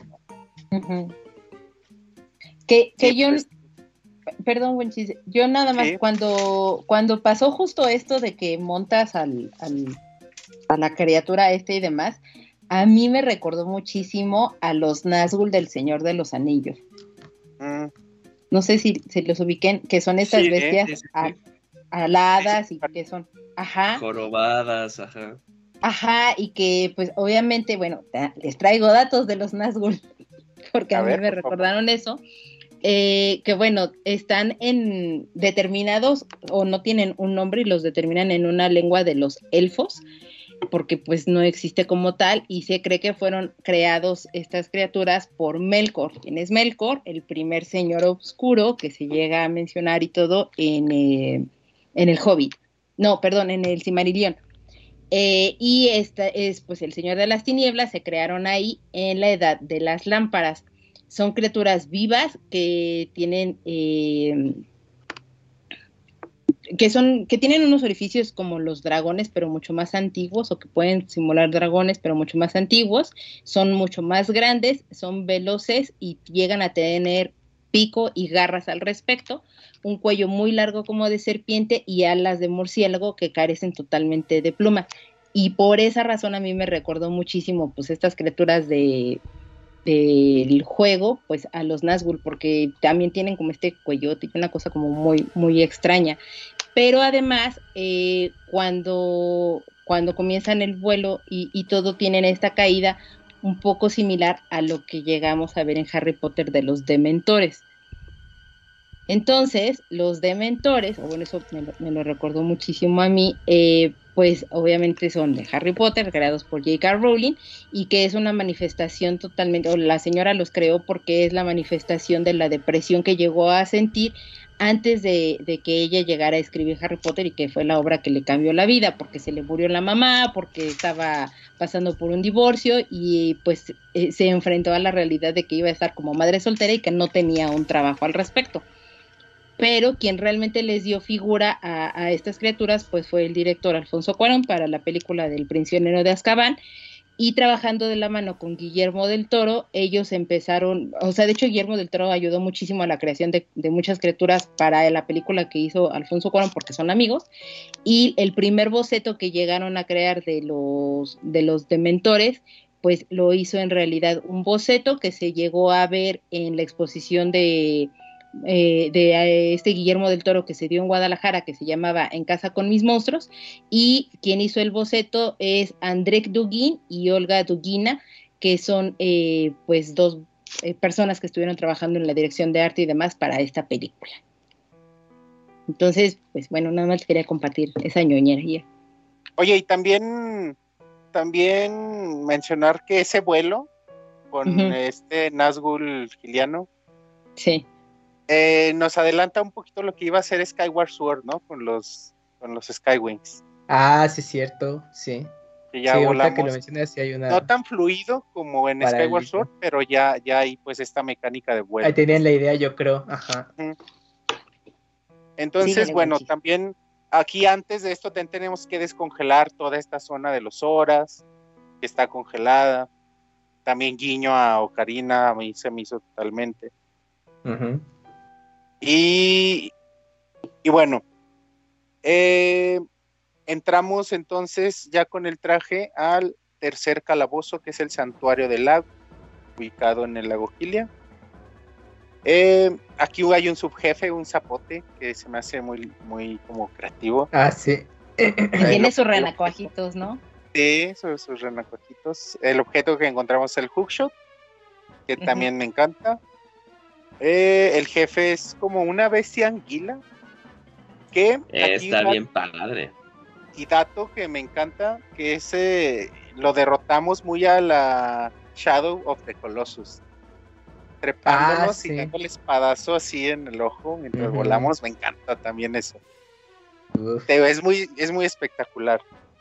sí, es, como una. Perdón, amigo, pero es como una batalla muy padre chafa, ¿no? Porque, o sea, se, ve bien épica y yo la disfruto porque ya cuando agarras el hookshot y te subes, dices, oh, no más, esto está bien épico. Pero la neta, ya cuando estás en esa fase de perseguirlo, no te hace nada. No, no te hace nada. Sí, es muy sencillo. Sí, es, es muy difícil que te lastimen. O sea, sí, como que la escala, la escala es épica, pero la ejecución es como de. Sí. Y recordando, es que también venimos de una era de, pone, de mayoras, donde los jefes te costaban un huevo y sí te podían matar. Pues es que eran menos, Wonchis. Y aquí es de, güey, no te hacen nada. como seis o siete. Gigantescos, no te hacen nada. Y, y, bueno, eh, posiblemente este calabozo sea el que más complicado se pueda llegar a tornar. Que, a, lo mejor ahí sí te puedes llegar a perder o tienes que voltear el mapa, a, ver el mapa. Quizás sea el calabozo más difícil, que tampoco es un grado de dificultad tan alto. Eh, entonces, una vez eh, concluido el tercer calabozo, eh, tenemos nuestro primer encuentro con Santa y esta animación, justo que, regresamos como a esta zona donde está la Nairu, el espíritu de luz, aquí encontramos a Santa. Y es el ya que nos empezamos a inmiscuir más en la historia, ya él empieza a mencionar que es el poder que él tiene se lo dio el señor del mal. Todavía no te mencionan a Ganondorf, pero te lo menciona así, el señor del mal. Nos quita las, las tres sombras fundidas, se la lleva, menciona que Midna es una traidora eh, y convierte a Link en el, en mundo de luz, convierte a Link en lobo, metiéndole algo en, su cabeza, como es como una maldición que le hace a, dejarlo en lobo. Y también le como que le avienta un hechizo de luz a Midna y la deja moribunda. No, no, no, no, Lo, que pasa está más, está más cabrón. de hecho, tal vez esa escena a mí me gusta mucho. Y ahí está padre porque ahí te, empieza a dar miedo Sant. Sí me acuerdo que decía de, güey, no sé, si está bien, si está bien denso este güey. Te lo presentan bien chido, ¿verdad? Ajá, porque, y porque ya cuando, ya, ya cuando eh, va a ser todo su desmadre, es cuando se despierta el, eh, el ser de luz y entonces cuando Santa agarra a Midna. Y entonces en realidad eh, eh, Santa agarra a Midna como, para como para decir no me vas a hacer nada, pero te voy a regresar el ataque. Y lo que le iba a hacer el ser de luz a Sant se lo termina haciendo a Midna. Ah, mira, yo, yo me confundí mucho en esa animación. Sí. A ver. O sea, es, es que sí me hace sentido lo que dice Julio. Pero sí, o sea, en la animación no te queda claro por quién, o sea, según yo, el espíritu de Luz Lanairu lo hace, lo hace reaparecer San. lo hace para, y, eso, Midna. Y, eso también está súper cabrón, ¿no? Porque, o sea, tú estás liberando a, estos espíritus porque te dicen que te van a ayudar, van a hacer todo bien. Y hasta cierto punto tú como, como persona en la historia, pues los estás poniendo como que en, un, en una escala de poder muy arriba, ¿no? Y llega Santi y los apaga. O sea, tal cual llega y le dice, te, apagas. Entonces te quedas así de, güey, todo lo que hice, me tardé dos horas en el calabozo. Llevas 15, 20 horas jugando y te quita las, las tres sombras de fundidas. Sí, ¿no? te quedas así de, no manches, dos horas en el calabozo y, este güey llega y en un segundo dice, bye, te vas. Eso, uy. Bueno, es que aparte también, eh, no, no, es que tú estés despertando a los, a los espíritus, porque eso lo haces con la, cuando tienes que juntar las, las bolitas estas y los bichitos que decía este Wonchis, pero lo que haces es tratar de, de, poner o regresar la luz a toda esa parte o a esa área del lugar, y es cuando pues justo tratan de, apagarlo o reapagar otra vez a, a el espíritu, este santo pero pues no lo hace y es cuando ataca a, a Midna. Porque aparte, lo que a mí me gustó de, ese, de esa escena en particular es que pues él le está exigiendo a Midna que le rinda pleitesía, pero ella sí se niega totalmente y le dice, para mí tú nunca vas a ser el, rey del crepúsculo. Y como que le cala, le cala, ¿no? Sí, sí, ese, eso es el coraje realmente. Y entonces le dice, ah, sí, pues entonces que te vaya a salvar ahí tu princesita esta. Y es cuando la ataca y pues la deja así súper moribunda. Y es cuando sucede el momento del Midnight Slamen, ¿no? Sí. Qué bonita está canción. Está súper padre. O sea, ya está, ya, ya, ya no hay zonas pues de, de oscuridad en Hyrule. Pero Link está maldito siendo un lobo, no puede regresar a ser humano y Midna está muriéndose.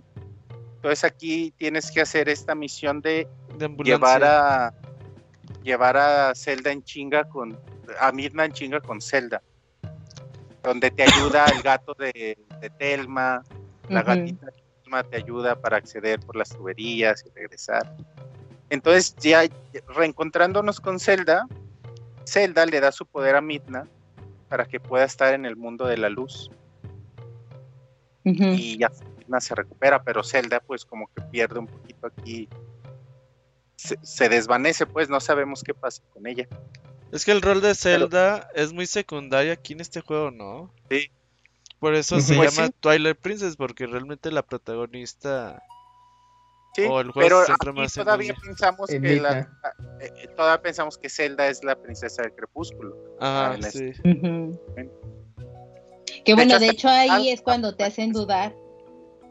Perdón, Conchis, es que ahí es justo cuando te hacen dudar, porque justo Zelda eh, nada, o sea, no lo dice como tal, simplemente le dice, ah, es que entonces ya sé quién eres, y por esa razón le da su poder a, a Midna, ah, pero nunca lo descifra realmente hasta mucho más adelante. Y muy padre, muy emotivo, pero Link sigue estando maldito, sigue siendo un lobo. Entonces, para esto eh, tenemos que ir al bosque por la espada maestra. Eh, regresamos. Y ya aquí, regresamos a la arboleda sagrada como lobo. Tenemos un encuentro con Skull Kid, con unas y hacemos un acertijo con unos guardianes. unos mini puzzles, ajá. Muy padre, ¿eh? creo que Ese acertijo está súper bonito. Súper, sí. sí, está, sí te pone a pensar un ratito, sí está lindo, sí. Y eh, accedemos pues ya a esta zona donde está la espada maestra que no sé si a todos les pasó, supongo que sí, me recordó muchísimo a Alicto de Paz, porque está en el bosque, porque está la luz filtrada entre los árboles, está muy lindo. Es correcto. una, vez con la, con, una vez con la espada maestra, regresamos a nuestra forma humana. Ya podemos convertirnos porque nos sacan esta cosa que nos había metido Sam en la cabeza y ya podemos con ello convertirnos en lobo y humano a placer, lo cual te da un giro al juego y lo hace muy, muy dinámico y lo hace que avance muy rápido. Y aquí termina como la segunda etapa del juego y pasamos a la tercera, que es buscar el espejo del crepúsculo para llegar a Santa. Y creo que es ya mi parte favorita del juego, este, porque es más, mucho más rápido. A ver. esta parte, esta parte lenta del juego ya la, ya la superamos, ya, ya, ya la concluimos, ya está todo ya todo lo demás es puro disfrutar, pura gozadera. Sí, ya puedes acceder a más zonas con el inglobito, ya te puedes dedicar a explorar, a, agarrar piezas de corazón. Sí, cinco piezas de corazón, dato ahí de trivia en este juego. Creo que es el único juego que te pide cinco en lugar de cuatro. Oye, sí es cierto. Aunque, ah. aunque es muy fácil encontrarlas porque hay una divina en la ciudadela que te dice dónde están. Le preguntas por el amor y te va dando tips de dónde están las piezas que te faltan. Pinche juego, yo me acuerdo que sí me dediqué a acabarlo al 100. Y ya ves que hay estos fantasmitas que eran como sesenta y tantos, ¿no? 60, 60. Pues yo me acuerdo que los encontré todos y al final todavía te ponen más fantasmas. Bueno, hay más fantasmas, yo chinga. No, encuentras 20, o sea, encuentras 20 despiertas a Giovanni, lo, o sea, lo haces que se pueda mover, porque ahí en la ciudadela, ahí está Giovanni, que hay una referencia al rey Midas, que todo lo que toca se convierte en oro, vende su alma a cambio de, riqueza. entonces, y tiene su, tiene su gato también hecho, convertido en, oro en la como, como. A las 20, a las 20 fantasmas, ya como que rompes esta maldición, pero para, para romperla completamente creo que son 60. ya después para hacerlo y todo. Entonces. Aquí, pidos. Yo, he escuchado que mucha de la fanaticada le encanta Aguita. A mí, la neta, me valió madre su sidequest. ¿Pero por qué? A mí me gusta mucho su rol. A ver, pero a ver, recuérdame esa parte de Yuyus. Mira, ahí va. Es la que te dice que es la, es la que le gustan los, eh, los insectos. Ah, ya, ya, ya me acordé ah, de ella. Ya me acordé de ella. Maripola le dicen en español. Ándale, maripola. Se pasaron de verga, maripola. Pues mariposas y pues, polillas. Amapolas y polillas y así, no. Mira, a una vez ya en esta parte podemos explorar la ciudadela Hyrule a placer y déjenme decirles que la ciudadela de Hyrule es una maravilla de ciudadela. Ahí la tienda de ricos que te dan súper caro, que tienes que bolearte los zapatos para que te dejen entrar. Está Agita, está la taberna de Telma, hay unas groupies ahí que, que te festejan después de que ganas un... Ah, claro. y te dan corazones. Sí, te dan corazones. La, divina, los gorones vendiendo agua. El, minijuego con el... El, minijuego con el el minijuego con el close shot está bien bueno. Sí, son dos veces para. Ah, sí, se llama close shot. Sí, sí, sí, eso está bien bueno porque luego te, ponen un círculo, ¿no? Entonces vas. Sí. y el segundo está mucho mejor también. Sí. ya con ambas garras. Eh, bueno, pues el alboroto que se siente en la ciudadela, gente corriendo, gente vendiendo cosas, o sea, me hace muy lindo en los callejones, gente, eh, los guardias, que si llegas como lobo, los guardias se empiezan como a juntar, no te atacan, pero se empiezan a juntar un chingo. Llega un momento en donde se juntan 20 cabrones así amenazándote como lobo. Está, está muy, muy lindo, pues. Y ves todas las razas, pues ves horas, ves gorones, ves gente con sombreros chistosos ves unos músicos en la plaza tocando rolas. Me encanta la ciudadela de este Zelda. Pero bueno, aquí la mecánica es llegar a la ciudadela, ir a la taberna de Telma y uno de los personajes, hay guerreros de Hyrule, están investigando y, pues ahí te van diciendo, el primero está ahí por el, por el lago que es el que te manda al desierto y el que te habla del patíbulo que te dice que había un patíbulo donde castigaron al criminal más malvado de todos. El Kamui. Lo mandaron al otro mundo a través de un espejo maldito y es cuando Midna ya te habla de que hay una forma de acceder al mundo del crepúsculo a través de un espejo. Entonces te pide ir a buscarlo al patíbulo del desierto. Eh, y ya te empieza a contar la historia de, de del pueblo del crepúsculo. Nos dice que era un pueblo que fueron castigados por tratar de controlar el reino sagrado. Como era un pueblo de magos, una raza de magos, que, que fue castigado porque quiso dominar el reino. Y fue, fue, ¿cómo decirlo? Como castigado, pero no, no es la palabra que buscaba, a vivir en el crepúsculo. Y, a mí le da ¿Condenado? Exiliado, exiliado, sí. condenado también. Y a, a, Mirna le da como pena ser parte de, esa raza. Se fijan al principio y dice, chinga, pues sí, sí la regamos y sí pagamos eso. Pero después que te platica, como que ella le gusta a su pueblo, le gusta a su raza. Y no le importa, o sea, le gusta el crepúsculo y está orgullosa de ello, pero al principio sí le, sí, le gusta esto, pues. Decía, nos dice que vivían en paz hasta que Sam consiguió un poder diferente que no sabe dónde llegaron. Y ya de pronto viendo aquí las, eh, viendo las teorías de la banda y así, te hablan de, de quiénes son, quién es esta raza que castigaron. Muchos dicen que es posible que sean los mismos Sheikah que tampoco vemos en Twilight Princess, también los vemos desaparecidos, aunque después los vemos en las una de las últimas misiones, un último, una última Sheikah que aún vive. Pero bueno, las teorías dicen que a lo mejor es una facción de los Sheikah que se separó y se, y se fue a. se convirtió en esta, porque los Sheikah son también una raza de magos, pues, controlan la magia, entonces por ahí viene la teoría. Eh, bueno, entonces vamos al desierto. Y se fijaron que en el desierto, no sé si, no me acuerdo si en la versión de GameCube también venía, esta zona donde vamos de, peleando contra enemigos en una cueva. Sí, la, torre hacia abajo, sí, esa estaba en, eh, en la versión original. Donde las hadas son súper sensuales aquí, son semidesnudas y bien como atractivas, no sé, muy sensuales. Que aquí, aquí, ah, bueno, nada más rápido, eh, paréntesis rápido.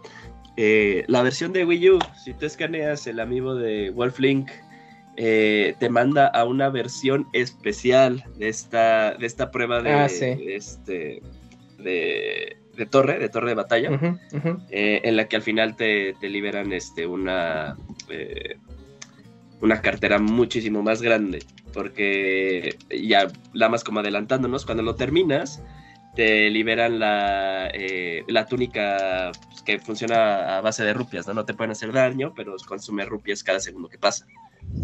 Eh, entonces ya con esta versión... La compras. Ah, ¿la compras? Sí. Ah, bueno. No sé qué obtenías. ¿Qué obtenías cuando terminabas?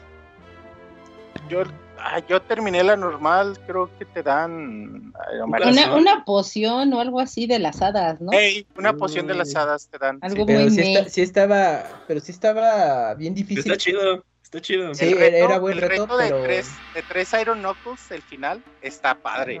sí, sí está pesado. Está rudo, sí está rudo. Sí. Pero, pero la, la, la que estuvo chida o sea, porque siento yo que cuando hicieron la versión mejorada fue hasta A Link Between Worlds, que también hicieron como este tipo de, torre de batalla. Esa versión estaba también bien padre. Ah, no me acuerdo. Ya lo Ahora que lo juguemos. Amigos, se acuerdan muy poquito de los juegos que juegan, ¿eh? Sí, yo sí, tengo que, sí. Es que tenemos, somos de memoria corta, sí. Eh, es que pues juegas y luego un día estaba jugando, un día estaba jugando un juego de 3DS y decía, ah, güey, está bien verga. ya lo habías jugado. lo, lo googleé y estaba la reseña en Pixelania y yo la había hecho. tú. ¿En cuál, Por eso sonaba el pinche juego. Es uno de 3DS, no me acuerdo cómo se llama ya, güey, pero... Pushmo. No, no, no, era de, de una monita que podía aparecer y desaparecer plataformas. No ah, sí es Pushmo. No, no, no, es esta, este... Crashmo. No, no, no, es, no era de estos juegos de... de... no, ¿cómo era? Sí, de Way Forward, era, era de una chavita como de policía, ¿no? Sí, ese. Ah, ya, ya sé cuál, Mighty, no. Sí, era algo de Mighty. Mighty Switch Force. Sí. Ah, ese mero, ese juego, güey. Ese juego yo lo reseñé para No mames, Estaba no. está bien verga el juego, güey. Y yo me acordaba, ya de pronto me sonaba, decía, ah, como que esto alguna vez lo, lo jugué. no, ya, sí te me metía, me metí a Pixelania y yo había hecho la reseña. a mí me pasa con series de Netflix, güey, que estoy viendo las. Digo, ah, esta serie se ve que ha de estar chida. Es que te hacen ruido. Te hacen y llevo uno o dos capítulos, digo, ah, cabrón, como que esta serie ya la vi, güey. No le prestas atención. No, pues es que se, no se preocupen. No se preocupen, amigos. Me podré acordar de, este tipo de cosas, pero en cosas académicas que son las que en realidad debería de acordarme. Ni te acuerdas. No me acuerdo. no me acuerdo. Entonces uso mis superpoderes para, para estupideces. Ajá, güey. Sí me da luego coraje. Dije, pues, ¿por qué chingados me acuerdo de eso y no de otras cosas? Yo, yo me acuerdo, yo me acuerdo que los jugué Ajá, yo me acuerdo que los jugué, pero ya así como que, ah, exactamente cómo iba el camino o, pasajes muy particulares, luego es de, no, no, ni me acuerdo. ¿No, es, ¿No, es, TDA más bien? No sé. Pues no sé. ¿O TDA? Sí, puede TDA, no, eso no. No, TDA. Ah, ok. Pues es que salen muchos juegos, yo, yo, sí, luego pues, esa información saca otra y... Sí, es eso. ¿Cuántos tweets ve uno al día, güey? ¿Cuántas pinches cosas de TikTok? ¿Cuántas.? No, es que estamos sobrecargados de información bien cabrón. Sí, de, hecho, fíjate que era de eh. las cosas que quería decir. perdón, Monchis, por a ponerle un paréntesis a, tu, a, tu, resumen. A tu, historia, a tu resumen. Pero de las cosas padres era que como en este Zelda sí podrías entrar pues, totalmente a ciegas, ¿no? No tenías que decir de, ay, tengo que mutear esto en Twitter, me tengo que salir de YouTube, güey, no tengo que consumir Facebook. Entonces cuando llegabas, pues sí tenías como una experiencia. Te podrás haber tardado como mucho en comprarlo, ¿no? Eh, pero yo creo que en un lapso de un año, pues sí lo podías jugar y, no sabías nada de lo que pasaba. Eso estaba padre en esos momentos. Sí, pues no estaba en las redes sociales como Pero yo le podía contar. Cuando hicimos el especial en video, batallamos muchísimo para conseguir videos de este Zelda.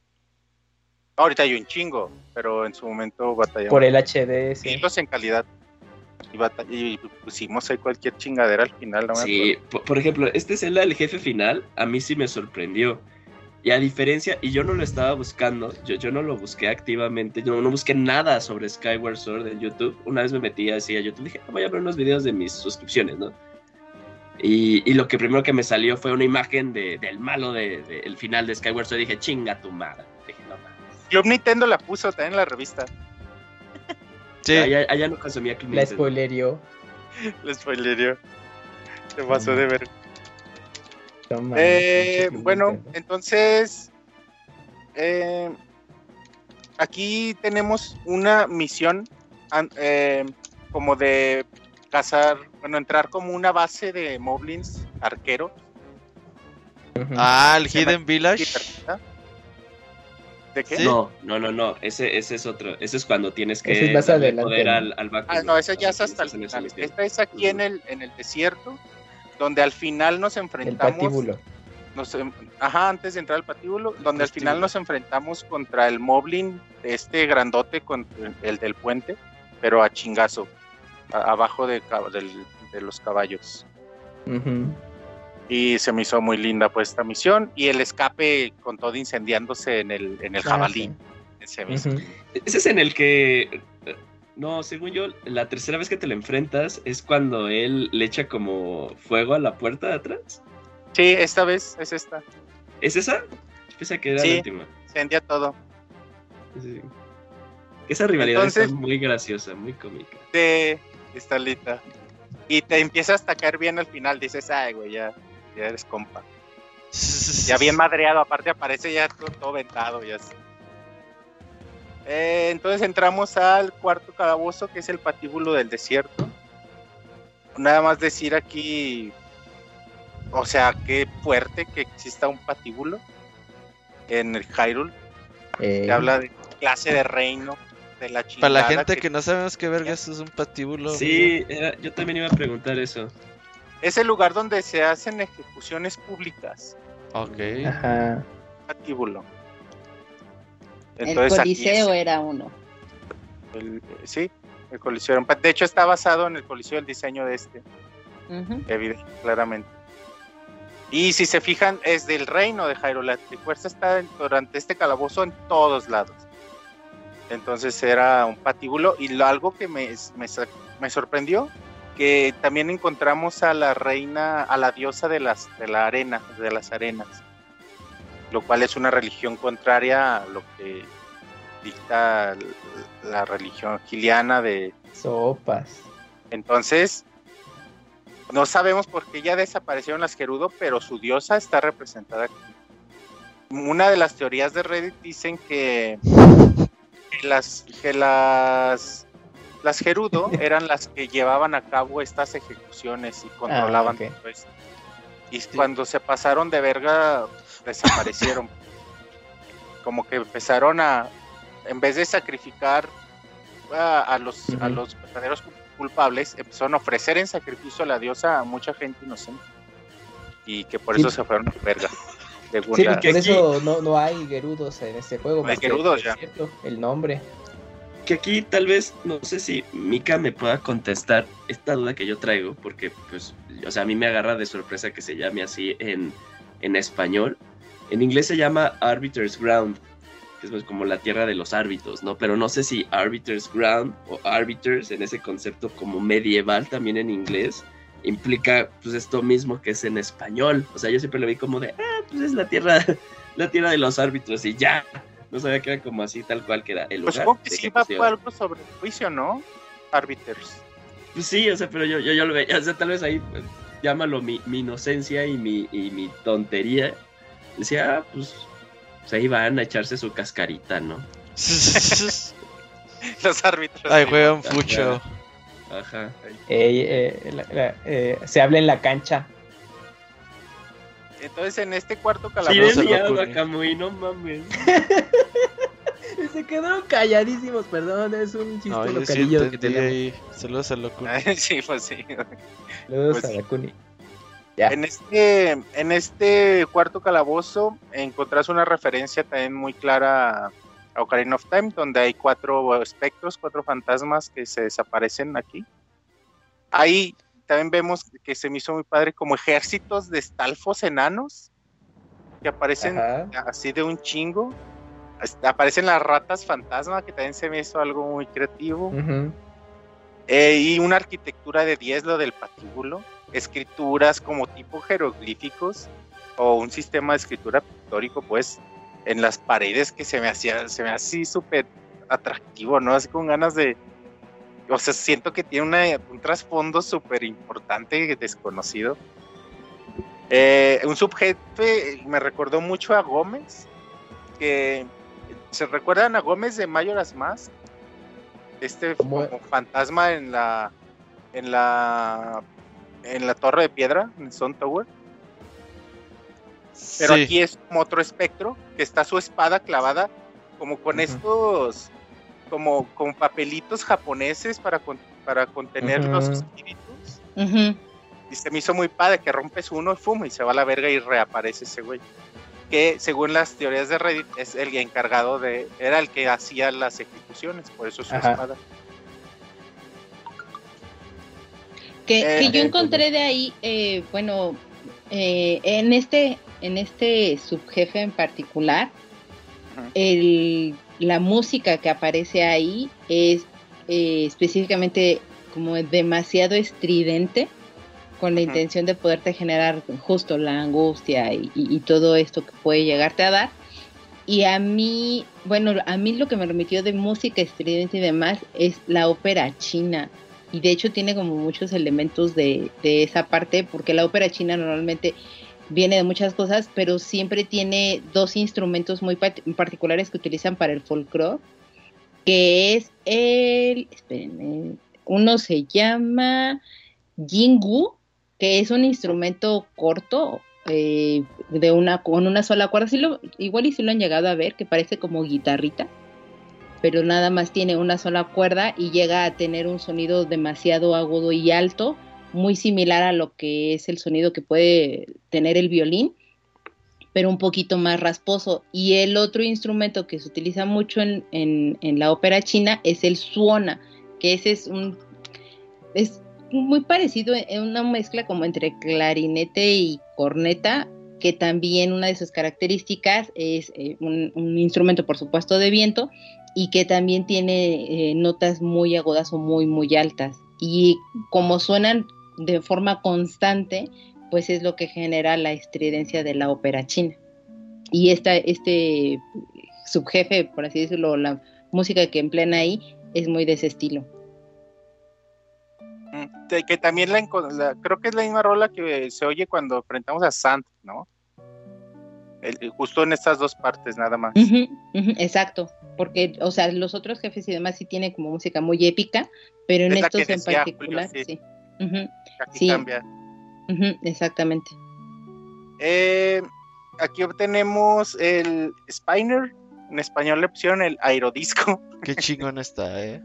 El aerodisco, güey. Eh, la traducción quedó chida. A mí, a mí se me hace bien, a mí se me hace bien inútil este ítem, Robert. A mí ah, cuando lo usas en el mapa en Hyrule se me hace chido. En un par de veces como... nada más. No, pero luego como que dices, ah, ya me cansé de caminar y lo sacas así. Ajá, sí. Ajá, y vas en chinguiza. Lo, haces, lo haces más por swag que, por... por ah, como la patineta de Back to the Future. Vas flotando. Ay, pero, pero, o sea, Guanchis, ok, estoy de acuerdo contigo. Es eh, después de ese, de ese calabozo súper inservible, excepto al final, nada más para cruzar una, este, un, eh, un risco. Pero qué gran uso le dan en ese, en ese calabozo. Eh. Sí, sí, sí, está, sí está mamador el ítem. el aerodisco. Eh, aquí tengo una nota que dice: Diosa del desierto como Mictlantecuhtli en una iglesia católica. Ey, es raro. Eh, el jefe es Stalord, el jefe de las sombras, es, como un esqueleto que, es un dragón. da vida con algo, con voz de Ganondorf, por cierto. Eh, aquí, aquí, aquí, yo sí quiero hablar porque es tengo un top 2 de jefes. Este es el top 1. Star Lord es un jefazo, es un jefe jefazo. No mames, es una, es una batalla súper divertida. Eh. Y aparte porque... con el aerodisco. con el aerodisco porque pues, porque pues Let It Rip y decías vamos Dragon. Uh. Eh, y por la referencia musical que tiene. Ahora, Wonchis dijo que tiene. Yo pensaba que iba a decir esto. Dijo que hace una referencia a Ocarina of Time, pero hay otra referencia a Ocarina of Time, Wonchis, y está dentro de la fase 2 de Star Ahí, ahí, les va. A ver. Ah, no mames.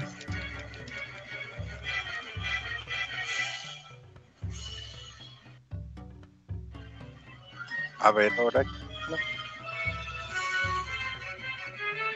Ajá, sí.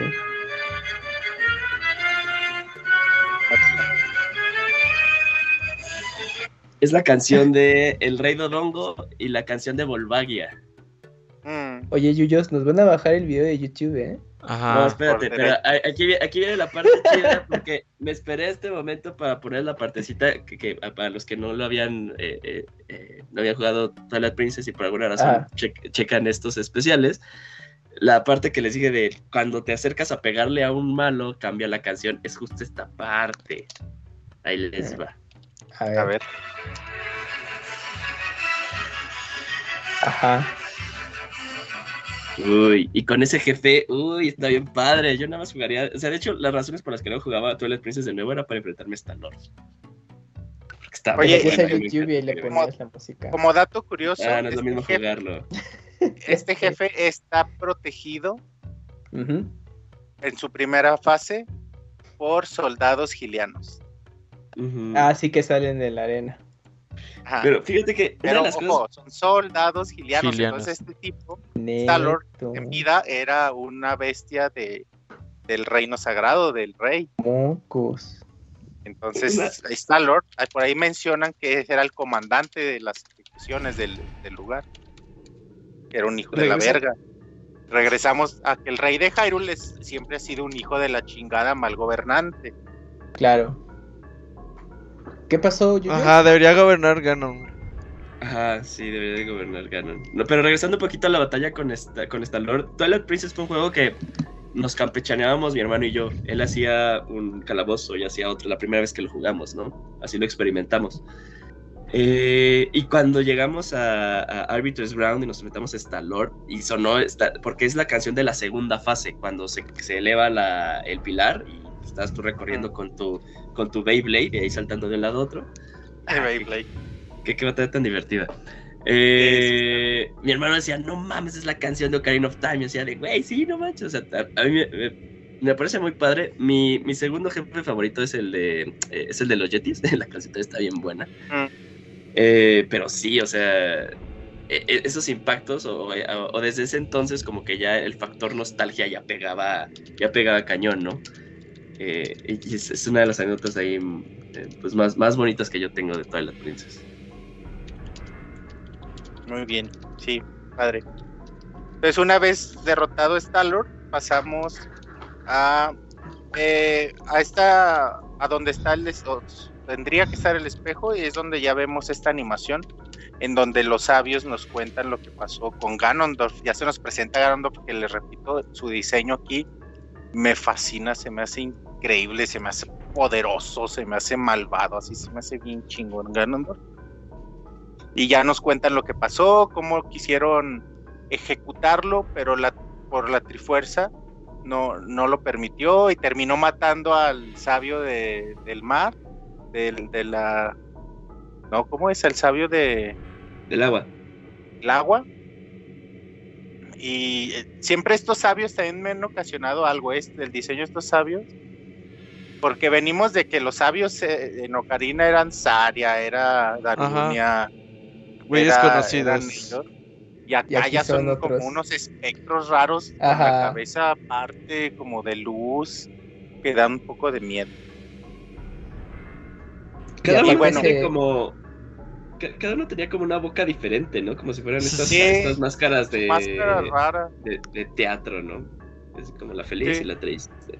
Y aparte, ese momento sí fue muy eh, mm, pues, impactante hasta cierto punto porque pues Ganon se despacha a uno de ellos, ¿no?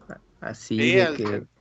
Y, aparte porque, bueno, no sé para ustedes, cuando yo lo jugué la primera vez, para mí no figuraba Ganondorf ni Ganon en ese entonces. Decía, ah, claro. Sí, no. Decía, Sant es el malo Exacto, sí, sí, sí. Y luego lo ves y dices, chinga.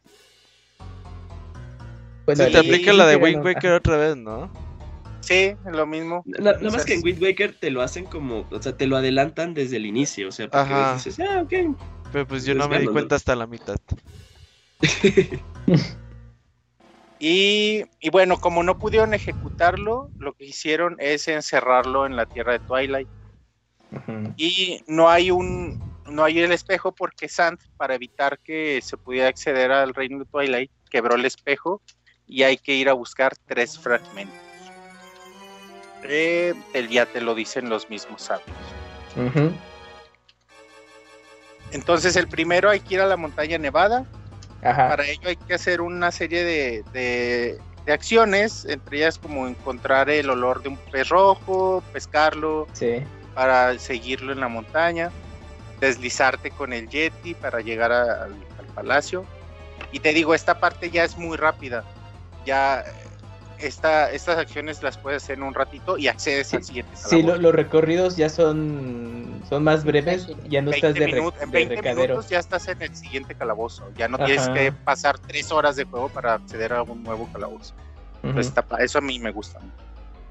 Entonces el siguiente calabozo... Sí. Ay, perdón, Wenchis, es que aquí, bueno, a mí me, gustó mucho como esta parte de, de llegar ahí a la montaña nevada con el Yeti y todo porque aparte eh, utilizan, bueno, es que a mí me gustan mucho los Juegos Olímpicos de invierno y pues a mí me remitieron inmediatamente a dos eh, deportes que están ahí, que es el snowboard y es el luge.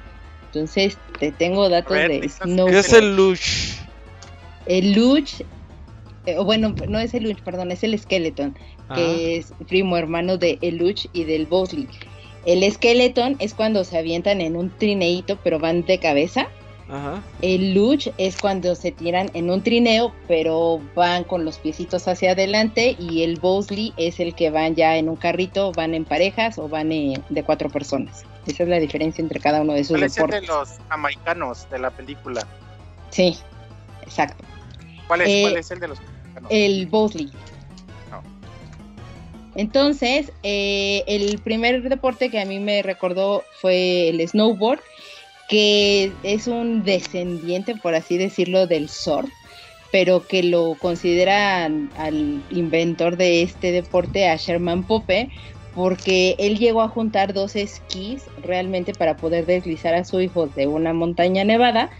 Y entonces dijo, ah, pues entonces podría llamarle Snurfer y entonces patentó el nombre de esa, de esa unión de los esquís, pero en 1977 Burton eh, llegó, que es otro, otro señor, dijo, bueno, es que yo podría inventar, o mejor dicho, producir en masa estas, estas tablas y les puedo dar un mejor acabado pero este señor, el, primero, no le quiso dar el permiso, entonces le dijo, no, no, no, con el Snurfer no te metas, y dijo, ah, Burton, bueno, pues yo sí les voy a producir, hizo algunas modificaciones, agregó algunas reglas al respecto del deporte, y entonces fue cuando le cambió el nombre para Snowboard.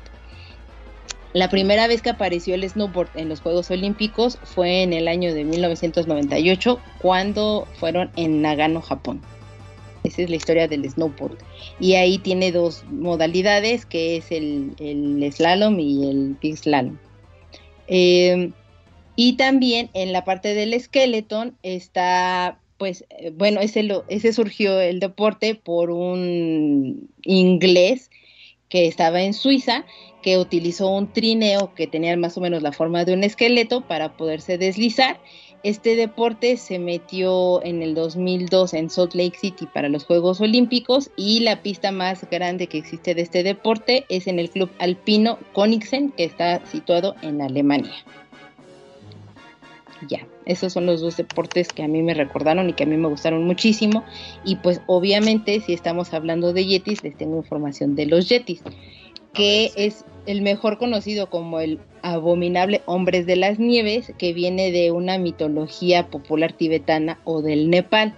Curiosamente, aunque se sabe el origen o la leyenda de, de, dónde viene, no está realmente publicada como tal esa leyenda, sino por el contrario, lo que viene son muchísimas investigaciones y cosas que se han realizado realmente sobre, sobre, este, sobre esta criatura, que ya se determinó que en realidad sí es una criatura, pero no es un hombre, sino en realidad es un simio, del cual proviene y han hecho estudios, investigaciones y demás del pelo eh, y del ADN que ahí proviene.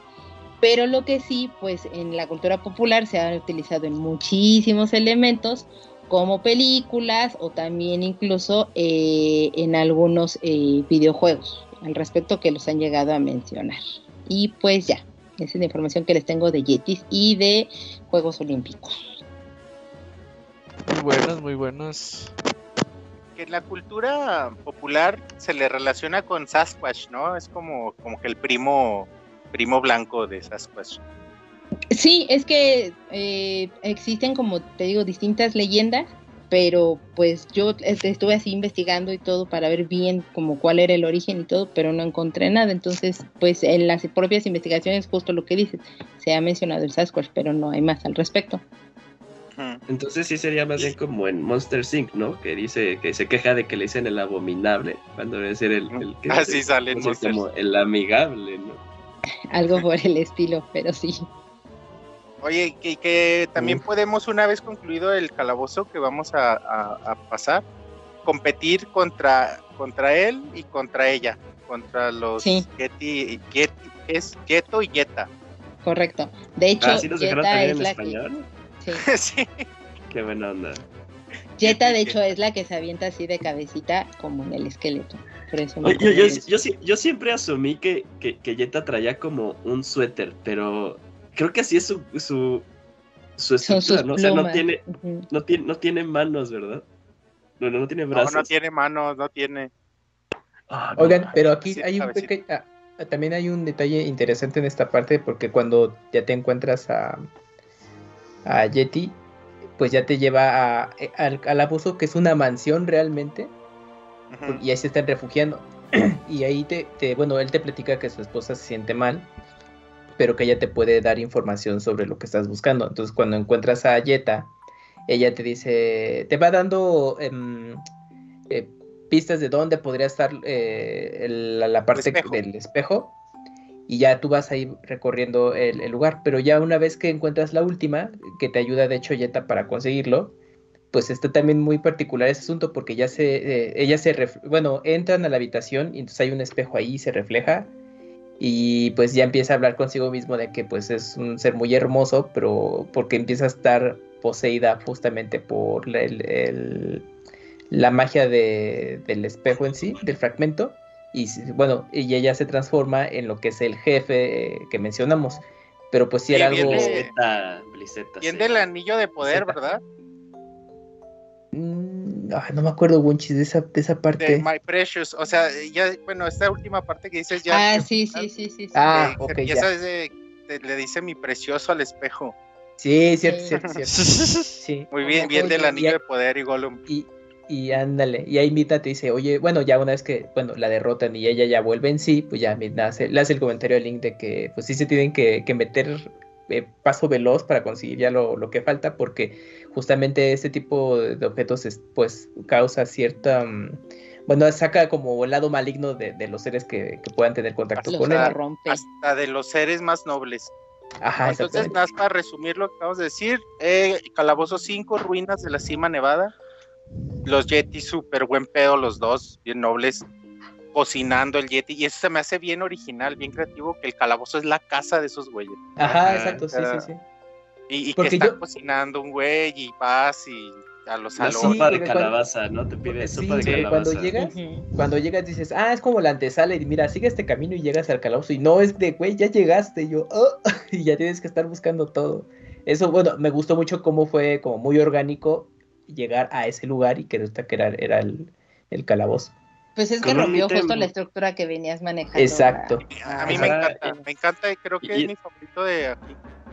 Y, bueno, es que no, rompe muchas, el del cielo. rompe, con muchas convenciones. Eh, por ejemplo, o sea, e, el jefe que sea Bliceto, o sea, y que tal cual la Ándale, sí, sí. Te, te, aplica un exorcista, le gira la cabeza. sí, ah, también, claro, sí. Eh, la pues tal cual que al final que cuando lo vences va, va, va Yeto a abrazar a Yeta y pues el, amor van saliendo corazones y ahí te ah, sale la fiesta de corazón. Eh, el el ítem que te da en, ese calabozo también pues nunca te había dado como otra otra arma otra arma medieval te dan una bola con, con picos. Sí, ah, es la que cómo odié a ese subjefe. Ah, sí, porque Mika tuvo problemas con ese subjefe. Como es un, fíjate que, que varios odian, ¿eh? Sí. Sí, me he dado cuenta que, Sí, dale, dale, yo, yo, dale. Me, he dado cuenta que, personas que como que ya, ya, no traían cierta... Es que, ¿cómo decirlo? O sea... personas que es como la primera vez que lo juegan sí les ah, y, y, no tienen como mucha experiencia en cómo son las estructuras de los juegos de los jefes de Nintendo. Sí, le, sí, sí batallan mucho con ese, con ese jefe. Pero otro tipo de personas que ya tienen experiencia en cómo son las estructuras de los jefes de Nintendo y también de los Zeldas, ese como que jefe era así de, ah, era como un jefe más, ¿no? Pero sí, me he dado cuenta de eso. Recuerda que lo comenta esta, esta mica, me queda así de, sí es cierto, sí lo he visto en otras personas que es, eh, es, un, es, un, eh, es un caballero, es un caballero, es un caballero. ¿Y Pero... cómo lo es un, es un pasillo que está, o sea, está bloqueado por este, por por estalactitas de hielo. Ajá, sí, eran los lados. Entonces, como que tienes que pasar del otro lado para pegarle a su parte ah, vulnerable. Que la garra. Ah, ya, ya me acordé, sí. Entonces tienes, ajá, lo tienes que derrotar, pero justo es un lugar muy estrecho, entonces como darle la vuelta y hacerle los ataques que necesita, ahí tienes que tener buen timing y pues sí, en algunos no, ya no lo y, ya una vez que lo derrotas, justamente te dan ese ítem que es la bola con picos o la, o la mangual. El mangual que... es el... ¿Qué, te dan a entender que este link es como el, link más mamado de todos los links, no? Sí, ¿eh? O sea, carga gorones, carga bola trompo. Picos. O sea, y, él sin guantes. Él sin guantes de poder como el de Ocarina of Time, ¿no? y no se le rompen los ítems puro limpio. O, tal vez el de, el de, el de de Wild es el más mamado porque rompe los ítems, o sea, no pueden los ítems con su propia fuerza, ¿no? Jiribilla, muy bien. Entonces aquí en la mansión de los Yeti, otro, otro dato, ahí vemos cuadros, cuadros, pinturas de la reina Sora, del patíbulo, del castillo, de un güey que creo que es Rauru, el de Ocarina, pero no, no sé, a lo mejor no es. Ese güey siempre sale como gag, ¿no? Rauru. Entonces, pues bueno, es esta historia de amor que ya mencionó Julio, que se me hace súper linda y ya terminamos este, este calabozo. A, continuación tenemos que regresar al bosque sagrado. Volvemos a tener este laberinto con el Skullkit, pero ahora ya como humano. Eh, clavamos la espada en su lugar, o la espada maestra en su lugar, y se abre la entrada al templo del el tiempo. Que ese está chido, ¿no? Y también toda esta, esta parte es pura nostalgia Ocarina of Time. Porque es el templo del tiempo de Ocarina of Time. Pero a ver, recuérdame mucho. Porque ahí se abre un portal como, como que atraviesas un espejo justamente, ¿no? Una puerta. No, se abren las puertas. Ah, ok, ok. Pero te da como ese efecto de como de como que te transportas a justamente a, otra, parte. sí, es que es, como una, una piedra, digamos, medio plana o no tan, sí, sí, tan robusta y cruzas, pues, pues, esperarías que haya otro cuarto o algo así, pero en realidad no hay nada y es mucho esta referencia que se da justo cuando cruzas un espejo o algo por el estilo. Sí, sí, sí. No sé, cuántos, no sé cuántos años atrás en el tiempo viajamos, pero se ve increíble. Ah, Cómo se ve tengo, todo el tiempo nuevo. Que, ahí tengo un, dato que justamente eh, el demo que luego años después veríamos de Zelda eh, para Wii U es justamente ese calabozo. Tomaron una parte del calabozo del tiempo de, Twilight Princess o sea, lo, y lo rehicieron para el demo técnico que usaron para Wii U. Donde... Tomaron al jefe. Ah, sí se ve. Exacto, y el jefe también. Sí, Exactamente. Claro, eh, entonces, esa parte está interesante que lo utilizaron años después para ese, ese demo técnico en Wii U. ¿Qué, idea retomada de lo que pensaban en Ocarina, ¿no? En Ocarina decían, el Templo del Tiempo va a ser un calabozo. Ah, claro. El, calabozo del Sabio de la Luz, ¿no? Pero al final no se hizo y, pues ahí retomaron. utilizaron la idea en Twilight. Ajá. Entonces, el Templo del Tiempo, sexto calabozo del juego. Eh, me gusta que la estructura de este calabozo. Hay figuras como romanas, como en las paredes, con túnicas así, eso me gusta mucho. Hay un Iron Knuckle de su jefe, el cetro del dominio es el objeto, y el jefe es Goma, lo que ya mencionamos, que se retoma de del Wii U.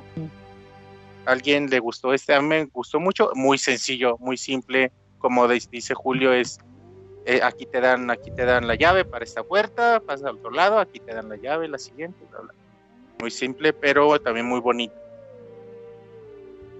Sí, está súper bonito y a mí me, gusta que bueno, desde la primera vez que vas por, por la Master Sword y que llegas ahí con, con el puzzle que dijimos y ya cuando entras en este, en este punto, todo lo que está antes de que entres a el a el Templo del Tiempo, a mí me gusta porque es muy orgánico el tipo de arquitectura que están manejando y, y me recordó mucho la arquitectura del Art Nouveau, porque está muy basada precisamente en todos estos, en, en todas estas figuras orgánicas y rompiendo todas las estructuras de lo que es el renacimiento y se inspiran mucho en lo que es la naturaleza y demás y me pareció increíble que justo lo metieran en esta parte de, de un bosque y que esté totalmente pues asimétrico para que se pueda ver muy bonita la estructura. Mm. Sí, coincido. Entonces, bien, o sea, tenemos otra, otro fragmento del espejo. Y aquí el juego trata de alargarnos otra horita más. Ay, sí, ¿cómo sales y te dices, ya se le acabaron las baterías a tu a tu, a tu báculo y así. Al, al Wii. Eh, pinche mamá. Al Wii Mode, cabrón. Y al Wii Mode que jugabas ahí. No mames, se chupaba las pilas bien duro, eh. Pero es que le ponías el volumen a tope, no Claro. ¿Hacía soniditos de espada? Sí, se y oía. Hablaba, la voz de salía por ahí también, ¿no? Por la bocinita. No, no sé. también salía por ahí, salía así como... Ah, sí, sí, sí, sí. Y daba efecto 3D. También sonaba el, el, sonido porque en el de Wii presionabas creo que este B y aparecía la rueda de los ítems. Entonces también sonaba todos esos ah. eh, soniditos. Uh, los efectos, uh, está chido. ¿Qué más, Winchis? Entonces, tenemos que buscar las estatuas de piedra para regresarle. Para completar el libro que le va a regresar su poder a la, al báculo. Eh, por aquí nos enteramos que, que hubo unas guerras internas que trajeron la caída del clan Sheikah. Eh, y, y, nos hablan del pueblo olvidado. Entonces hay que ir a ese como, como pueblito del viejo este. Ah, sí. Donde, tenemos esta misión de también de matar, creo que son 20, 20 moblins arqueros. Hidden. Ajá. Y también me gusta mucho. La rola de la Hidden Village, qué chingón está, güey. Sí, sí, el viejo este está. Sí, porque... Ajá, ajá, más o menos así, de, de jinetes en el cielo. Y es así como para que te diviertas jugando con el pinche Wiimote y apuntando con las flechas. Ahí salió el crossbow ah, training. Sí, de, ahí salió eso, sí. Sí. sí. menos del crossbow training, ¿es verdad? No lo que tienes. es el único Bueno, sí, sí lo tengo. Y de hecho se me hace muy divertido, sumamente divertido. Y está todo basado en este juego.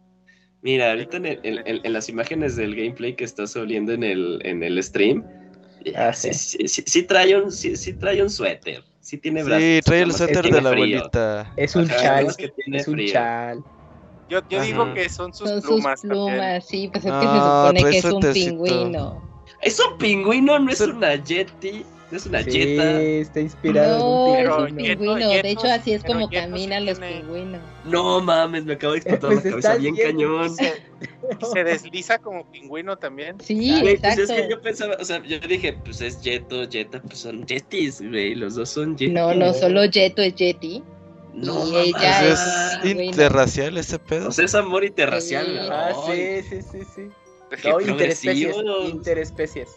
Güey, Está bien chido, no, ya me cae mejor, eh, me, me cae mejor. ¿Ya ves? Pinche me cae mejor, y honestamente... La, la carita la tiene así afiladita como de pico de pingüino. Y neta que me acaban de quitar una duda que sí traía por años, yo decía, pues es un suéter. ¿Cómo se está poseyendo? Yo digo ah, que sí, es un suéter. Eh, sí. No, son sus es que, es que, de pingüino. Es que Twilight Princess tiene esos momentos creepy que, mira, justamente ya está la Ahí transformación de, del de exorcista. Ajá, no, sí. Primero dicen de Gollum, My Precious, y ya, Exorcista. Que dicen los que saben que Bro de Wild 2 va a tener un estilacho parecido. Mira, mira, ahí pinche cabeza 360 grados de madre. Ajá, sí, sí, sí.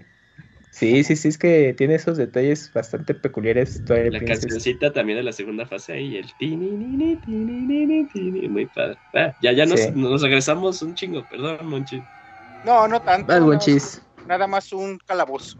Nada más. Luego ya, eh, bueno, ya pasamos como esta misión del viejo este, que muy divertida, y ya una vez pasada regresamos y podemos pasarla encontrando gatos. Encontrando ah, sí, está chido. Es divertido.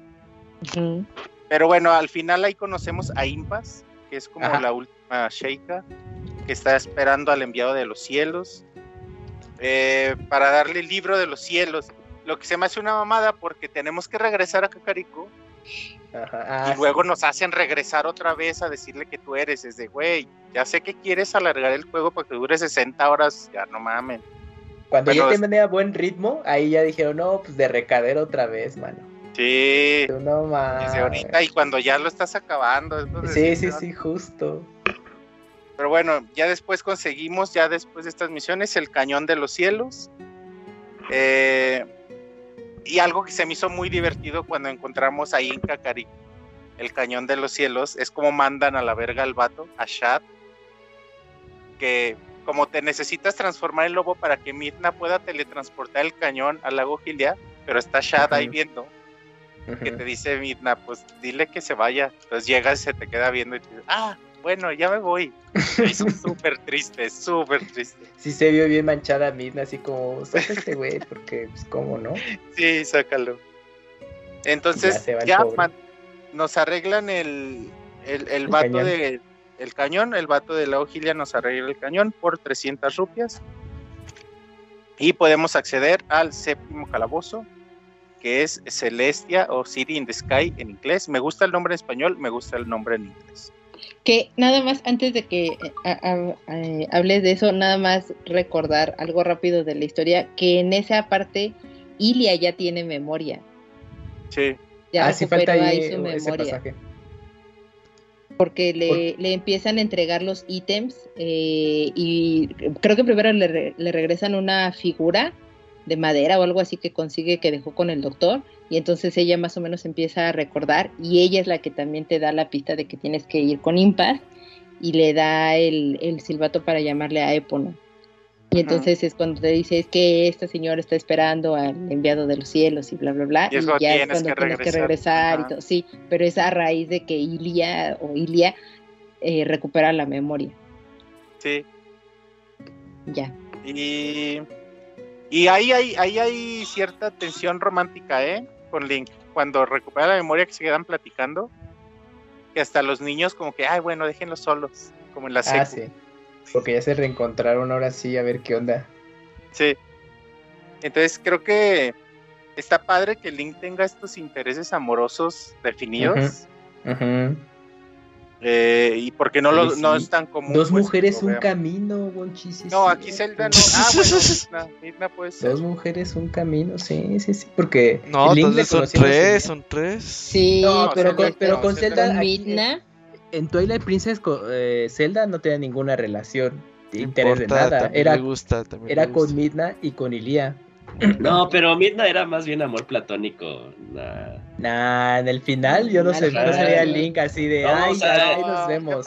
pues ese, es como cuando dices, ah, pues Link le lloró a Midna. Pues pero amor de amigo. Compa, era su amiga, güey. Sí, claro, claro. Yo ah, pero. Pues ella no lo ve tan así. No, yo creo que sí veces sí le da su acariciadita de, de Por eso, por eso es platónico, por eso es platónico. Es como madre e hija. No, no, no, guanchis, no, no le quieras componer. no, no. yo creo que interés amoroso, yo creo que aquí sí va con Ilia, nada más. Mira, o sea, Link sí, pero eh, no. Pero es que la, cosa es así, al menos como yo la vi. Al principio, eh, pues era Zelda, Zelda, Link y Lía, que, está, que ahí había ahí romance ya de tiempo atrás, de juventud. Y obviamente con las circunstancias que ocurrió, conoció a Midna y ya con el tiempo, pues ya, pues Midna dijo, pues obviamente fue una relación más cercana y pues yo, yo tengo la teoría que al final de cuentas su corazón siempre estuvo con Midna al final. No, y ya regresó. Yo creo que desde sí, sí. no, no, no, ni madres. Es que ya, ya, ves que utilizan luego, ya ves que utilizan eso luego como el, el, campeón, el campeón de la gente. Ajá. Es que Midna era el campeón de la gente, o sea, era así. Ah, no, es que Midna está e, e, es, es, muy emotivo su personaje, pero no, o sea. Es como, es que es como querer chipear a Harry con Hermione, no pasa. Ándale, ándale, me, me gusta eso, me gusta eso. Eh. No, no, sé. Respeto más, no comparto. No, yo no respeto. Que de hecho, fíjate que lo, que si, has escuchado estas teorías de que por qué Link es, es granjero. No, a ver. O sea, porque él es de la descendencia de el Link de Ocarina of Time y de... E, era Malón. Y de Malón, porque al final ellos se ah, juntaron. Claro. Sí. Ah, la hija de Mario Bros. sí, la hija de Mario Bros. Me, acaba de volar la mente. Es, eh, Mario y Link tienen descendencia compartida. Ajá. Moco. Yo no había leído esta teoría, qué chido, ¿eh? Ya tiene más sentido todo ahora. Sí. Entonces ya, estamos en Celeste. Mira, es la primera vez que escucho una historia no tan triste para el link de Ocarina, un final no tan triste. Se casó Malon. Ah, qué bonito. Ajá, sí, ya se con Epona. Todo el mundo lo mandó a la verga y. se casó con Epona. triste. Era, pero no se supone que ah. ese Link es el que se murió y que le pasa la sabiduría, que es no, el pero se casó con... Sería otra teoría. se, casó con Malón, pero aún así tenía sus, sus, sus deberes con el reino. Ajá. Es otro, otro multiverso. Otro multiverso. Está bien. Bueno, estamos en Celestia. Oye, debería haber Celestia, Zelda en el entonces, multiverso. Bueno, el dato, el dato conocido de, de los Oca. A ver, ah, ahí tiene una teoría. Mauritis Cornelius Escher es un artista que a mí me encanta, de mis artistas favoritos ever. Entonces busquen sus mundos imposibles en obra y a mí me, se me hace fascinante. A él se le ha llamado como, como artista figurativo, o a, él no le gustaba que le dijeran eh, surrealista, como que él decía, no, yo no soy surrealista pero pues la gente luego lo llama surrealista. Él, él es más como un... Él decía que creaba acertijos visuales. Era algo más matemático. Escher. Googleen a Escher, me gusta mucho. Eh, Qué chistoso, eh, porque yo también traía como datos parecidos. O sea, de que justo este Celestia es... Bueno, a mí también me remitió mucho a las obras de este hombre. Sí. Y, que se ha utilizado en muchos, sí, sí, sí, sí, o sea que lo han utilizado incluso en muchos lugares de, cultura popular, este, como Interstellar, Inception, Los Simpsons. En Laberinto, en Laberinto es la primera referencia que yo recuerdo de las escaleras de David Bowie caminando así. Sí, sí, claro, en Laberinto.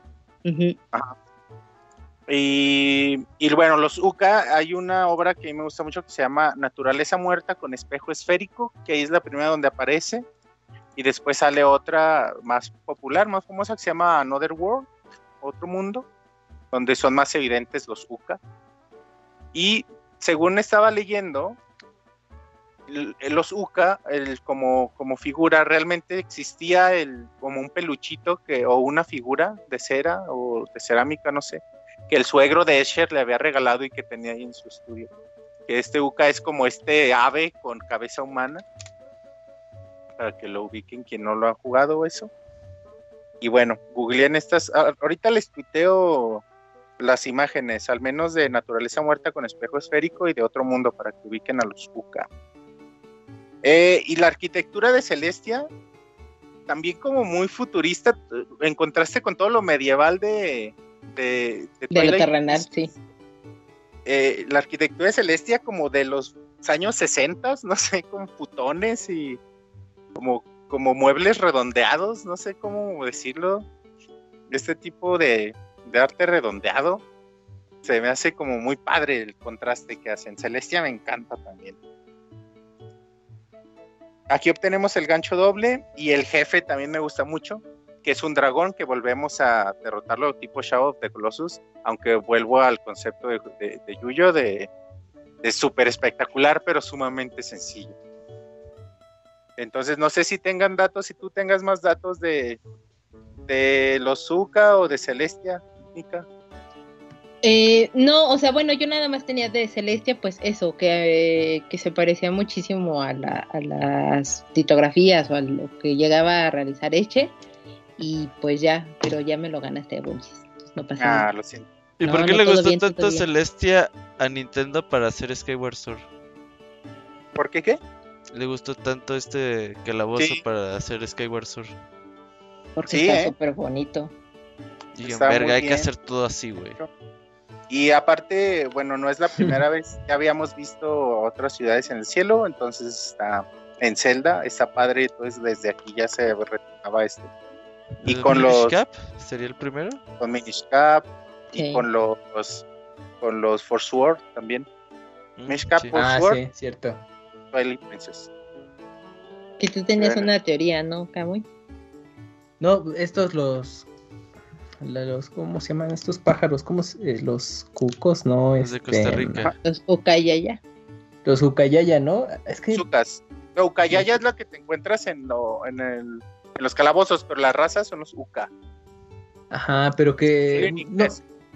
Ajá, bueno, no, pues que este, tenían cierta relación de alguna manera, ¿no? Para lo que ya habían comentado con lo de Skyward Sword, como un, elemento, pues pero... De hecho, ahí en, Celestia vemos como no, en Celestiano, donde encontramos el cañón, vemos como humanos reverando, haciendo reverencia a los Uka.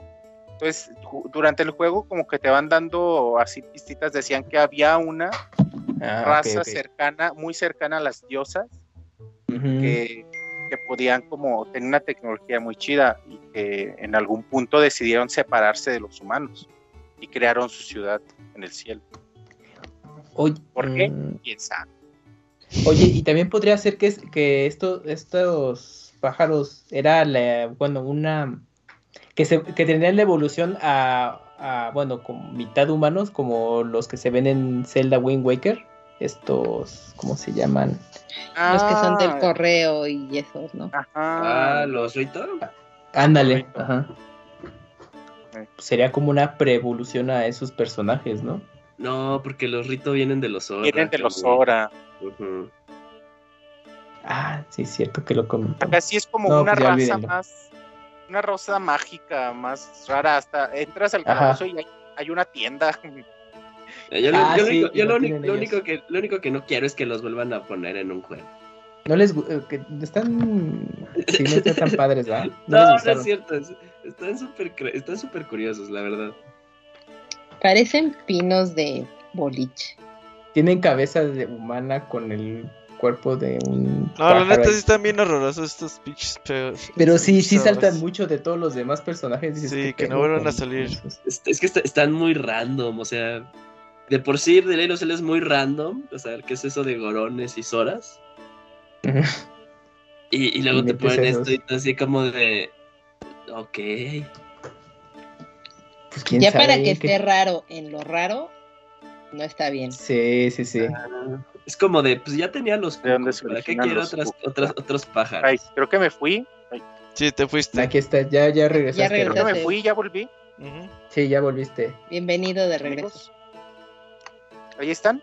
Estamos, sí, estamos hablando de los pájaros feos. Hola, amigos. No, no se oye. Creo que me fui de la llamada. Pobre A ver. Síguele, Kamui. Bueno, ya Winchis comentó que en ese calabozo te enfrentas a al dragón y obtienes el, el close shot, que es un gancho doble.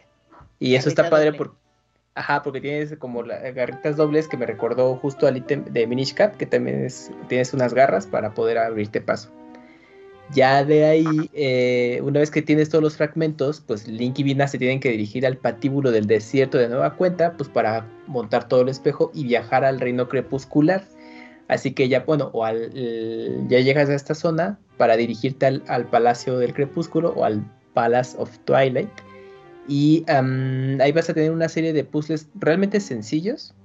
Y te vas a enfrentar al fantasma de Sant como un subjefe hasta que y vas a, hasta que llegues ya a enfrentarte a Sant como tal.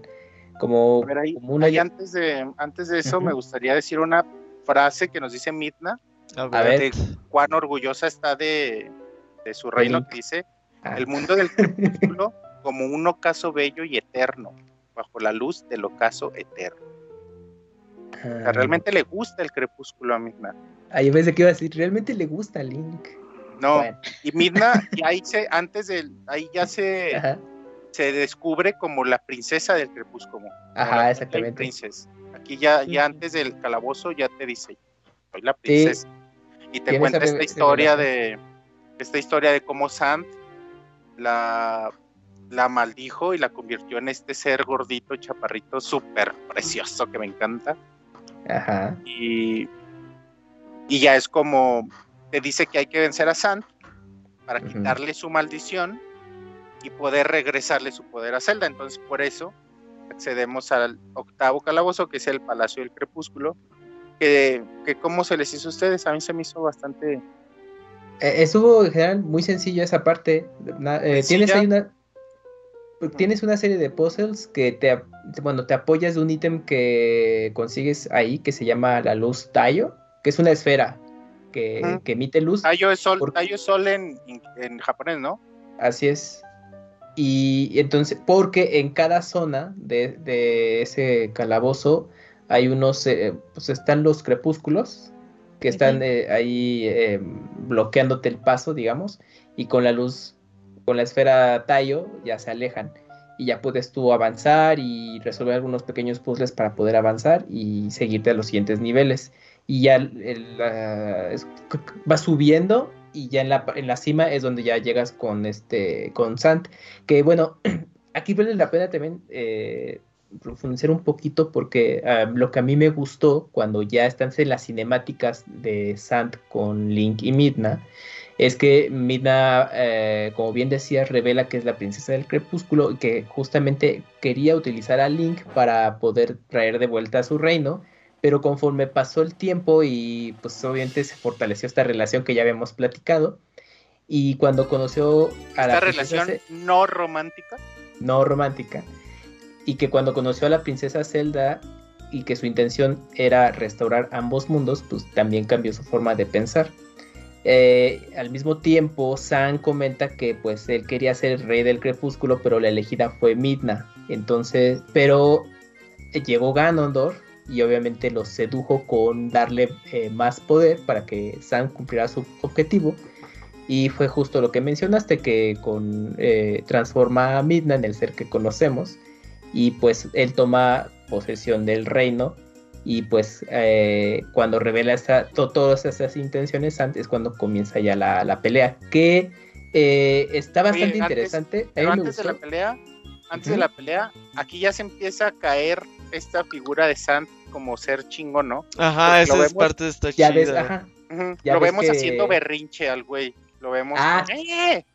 Gritando y hasta la voz chillona le cambia. Justamente ocurre cuando ya te enfrentas a él, porque tiene distintas facetas la, la pelea que evocan a los jefes que te, fuiste enfrentando. Y justo con eso que mencionas, eh, ves a, a Sand con, que hace animaciones de berrinche, porque conforme lo vas derrotando, ya se va desesperando y ya pues se va viendo su verdadera forma de ser de, de Sand, que pues bueno, a final de cuentas pues no, no, no es tan el ser tan poderoso que pues imaginabas de alguna manera, pues ya de que se ve acorralado. Pero me gustó mucho cómo, cómo vas cambiando de escenarios y pues antes está tomando el rol de los jefes que enfrentaste. Esto bastante padre. Es, tal cual batalla de jefe final, ¿verdad? De juego. Ajá, sí, sí, sí, sí, justamente. pasas por todos los jefes finales que has, por los siete jefes finales que has pasado, pero con forma de Sand. Exacto. Entonces, eh, ya te cuenta Sand cómo fue rechazado como líder y, dices, y cómo llega como este espectro de Ganondorf y se aprovecha de eso, lo usa para sus propósitos. Eh, entonces el propósito de, ellos es unir los pueblos de luz y sombras, unir las tierras de luz y sombras y convertirlo todo en tinieblas, nada más. Malos. Porque, porque pueden. Entonces aquí Midna recupera la sombra fundida, con ella elimina a Sant, aunque no rompe la maldición, porque aquí en la maldición ya se le dice Sant, se la puso Ganondorf y no fue él, entonces por eso no se le quita la maldición. Oye, oye, oye, pero, pero ¿cómo Midna mata a Sant con odio, güey? Ah, sí, claro, es importante.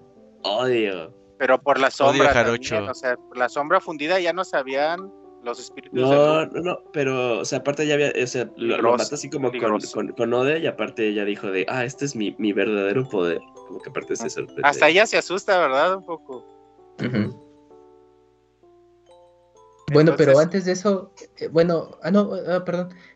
Mm, antes de que Midna acabe con él, San le dice, ¿no? De que aunque lo pues, lo derroten, mientras Ganon siga existiendo, pues él va a tener oportunidad de estar eh, resucitando. La, incita, o sea, es porque, o sea, frustró a Midnight y Midnight, pues en, el arranque de, enojo, pues es como lo mata.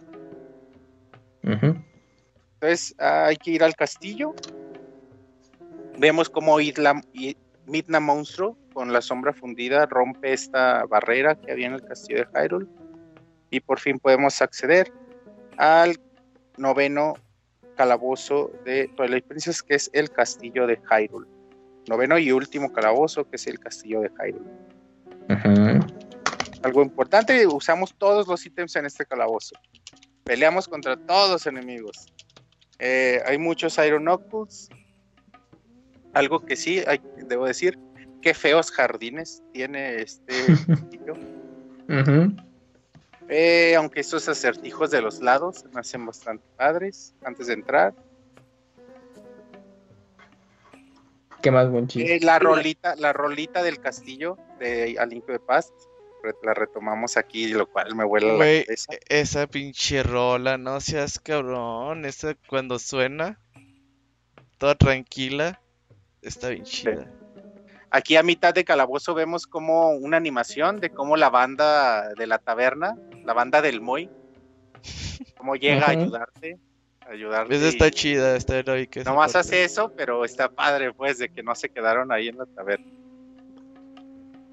Eh, y ya al final, bueno, conocemos a Ganondorf. Qué perro se ve Ganondorf. Realmente como si mamado, imponente, me encanta. Es como el Ganondorf más malo que hay, ¿no? Y es como el que, el que se ha usado en en los amigos, en, Smash Bros. también. O sea, es como ya este Ganondorf que se quedó en. Sí, se quedó ya ese diseño para Smash. Eh, entonces la batalla de Ganondorf empieza con una batalla contra Zelda poseída. Lo, qué friki, qué, pinche miedo. Ah, sí. Contra una Zelda poseída. Eh, Midna con la sombra fundida separa a Ganon de Zelda. Eh, y al fin podemos tener una batalla contra Ganon, primero como humano, luego como lobo. Eh, entonces Zelda recupera el poder que le había dado Midna. Se ve que Midna Sombra Fundida se va a enfrentar a la esencia de Ganon. Y ahí. Y lo saca del castillo y se queda solo Hay un corte y Ganon con el casco de Midna eh, en su caballo. Se ve verguísima vemos este que se van a enfrentar, corte A, y Ganon así en su caballo relinchando con el casco de Mirna. Dices, no mames, la, ya la madreó. Ajá, sí. Ganondorf así, con llamas de fondo, güey, de verga, güey, se ve espectacular. Porque aparte, eh, creo que lo que te impacta más es que justo como ves antes a una, a una transformación de Midna, así súper monstruosa, gigantesca, que dices, no, pues igual y sí, sí lo logra, pero pues ya cuando ves a Ganon con el, con el casco, dices, uy, no. Entonces, ¿qué le puede esperar a Link? Ajá. Sí, no, está rudo. Eh, entonces ya se ve como Zelda le pide a los espíritus de luz las flechas de luz y juntos a caballo hay que enfrentar a Ganondorf. Que aquí, que, aquí fíjate que luego los sueños sí se hacen realidad. ¿eh? Eh en Ocarina of Time, cuando salió Ganondorf con su caballo y que tú puedes utilizar Epona, yo decía, ah, no más, estaría chido pues una batalla a caballo, ¿no? Ajá. Tu corte toma dos, diez años después, veo que eh, en realidad es una batalla a caballos y dije, no manches. que yo me había quedado que hubiera estado bien padre y lo, y lo llevaron al juego. Sí me acuerdo cuando lo jugué, o sea, sí, sí, me generó esa sensación de, esto es algo que, me hubiera encantado verlo jugar y, y, está pasando, ¿no? Lo estoy jugando. Está, es, visualmente es una pasadez de verga esta batalla. Realmente sí. No, y que aparte, bueno, desde ahí es cuando ya aparece este Ganon con sus pues es que no sé, son, son unos espíritus, caballeros espíritus que lo están como protegiendo y demás. Los jinetes del apocalipsis. Sí, bueno, esos nada más son cuatro, estos son más. Pero este, que también esos son en algún momento como los nueve caballeros que protegen a Sauron en Señor de los Anillos también y que los están defendiendo y demás. Y pues es chistoso porque justo eh, mencionábamos a los Nazgûl, que los Nazgûl son precisamente estos caballeros que protegen a Sauron de, de, las cosas o que bueno, los utiliza para que busquen el anillo. Y aquí pues son los caballeros que están protegiendo a Ganon para que no, bueno, debilite un poco a Link y, no le haga como tanto ese daño. Entonces me gustó ese guiño. Oye, Igual son nueve. Sí. Aquí paréntesis. En, mis notas puse la batalla contra el Moblin en, montado en su jabalí, jabalí, aquí en el castillo. Entonces no era la, la otra era no era la última batalla, aquí es en el castillo la última. Sí, sí, sí, sí. Y que termina pues derrotado. Le da la llave, le da la llave. ajá. Este, son, son frenemies. Amigos enemigos. Entonces, bueno, ya después de la batalla a caballo, a la cual ya mencionamos todos que es espectacular, falta la batalla con las espadas. Ganondorf usa la espada con la que lo querían lo querían sacrificar. Y, batalla, muy chida. Eh, la que no sé si están de acuerdo, la que tiene más epicidad de todos los celdas. Realmente esta ¿Se acuerdan del el Space World del 2000 donde se ve cómo chocan las espadas? Sí, pues agregaron la animación a la batalla final, lo cual se hace increíble. Sí, aparte la, antesala antes de que pelees que te dice probemos el filo de tu espada. Está, sí, sí, sí, Está muy porno. Dices, ok. Si está sugerente. De, va, se, se, arman los mamás. Pero aparte también creo que es, donde encuentras a un Ganon que, te provoca, porque hasta te habla con la manita, te chifla, o sea, sí, sí es muy provocador este, este personaje, o bueno, este Ganon en particular. Y, la canción, ¿no? La canción que pone son como tambores así de, pues de, duelo. como de y esta película de que hablamos en Dream Match. Bueno, ahorita me acordé, ahorita que mencionaste justo ese tema de, de Norman, ¿no? De ah, el norteño. Ah, de Northman. Ajá. Ah, porque justo yo cuando estaba viendo la película, y, como ya tenía un ratito de haber terminado. Es cierto. Hay, hay, una escena y dije, ay, güey, es como en Twilight Princess. y ya fue todo. No, sí, sí, sí. Y bueno, ya cuando cuando le eh, enterramos la espada a Ganondorf, también como Ganondorf se queja, está Ya se nos perdió Wenchis, ¿verdad? ah, ah ya regresé, regresé. Ya. ¿Sí lo escuchas, Wenchis? Sí, les, les estaba contando cómo Ganondorf quejándose con la espada enterrada. Está increíble, pues también. Pero aquí en este final, cuando lo derrotas, hubiera quedado perfecto como en, en Wind Waker. En Wind Waker, que le encajas la, la, espada en la cabeza. Creo que aquí hubiera quedado muchísimo mejor. No en el otro. Pero bueno. Sería muy violento también, hubiera estado muy bien, sí. Sí, digo, o sea, si ya pusieron que una pingüino hace pues, del exorcista, güey, pues Exacto, ya que te valga. Ajá, le hubiera clavado así en la cabeza. No, pero es que si no, pues le quitaba el impacto a la otra escena en la que también está bien creepy, ¿no? Que aparece como Santi, Santi como que dice, ay, te moriste. Ah, justo ahí. Hay una anécdota de eso, de, es que, bueno, ya cuando eh, Ganondorf tiene ya la espada maestra ahí enterrada en su cuerpo, hay una, eh, Ganon en su agonía tiene una visión de Sand, donde eh, Sand cruje su cuello y así acaba con la vida de Ganondorf. Entonces, después de mucho tiempo, le, ¿eh? le, preguntan ahí a Unuma, pues, ¿qué onda con esa escena? Porque muchos, así como Wonchis, dicen, pues qué rara escena, ¿no? De que, bueno, ok, se aparece Sand, pero ¿por qué hace esa, ese movimiento y pues muere Ganondorf? Entonces, Aonuma comentó que en ese entonces eh, uno, una persona del equipo de desarrollo que trabajaba en las cinemáticas del juego, eh, pues comentó que recordaba que era una persona como muy reservada, muy seria, pero pues que era pues, pues muy eficiente en su trabajo. Entonces cuando le, entregó, digamos, ya eh, las cinemáticas finales, pues él, él colocó esa, esa, secuencia de Sant y pues la verdad dijo a uno más, pues la verdad, bueno, yo tampoco la entendí, pero pues la verdad no le dije nada porque pues estaba haciendo un buen trabajo y ya por eso la dejó. pero sí, a Onuma tampoco sabe por qué vergas está esa escena ahí.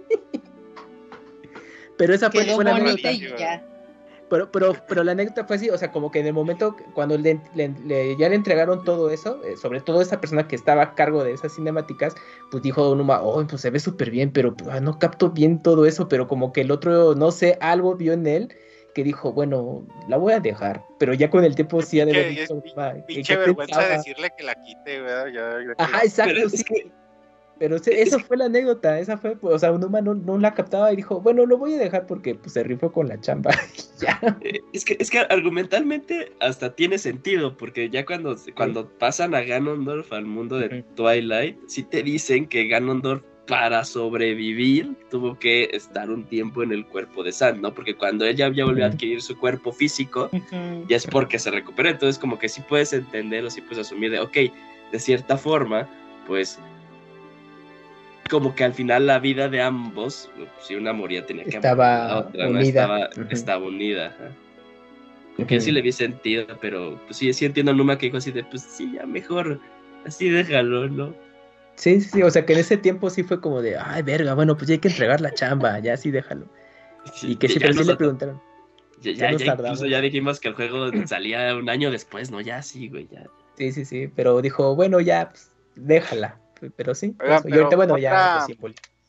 Otro dato aquí es que con, o sea, aún así con la con Sand tronándole el cuello y, la espada maestra enterrada, Ganondorf está de pie y se ve cómo se muere de pie el cabrón. A ver, Malo, malo, pero poderoso. Sí, o sea, se ve que se levanta le truena el cuello y se ve que se muere, pero está de pie, se muere de ah, pie. claro, ya. luego se ve, las pupilas, se, ve se ve un contraluz y el horizonte Zelda Ganondorf y Link en la misma imagen, pero Ganondorf de pie. Morir en pie. De, ah, pasa desde verga, sí.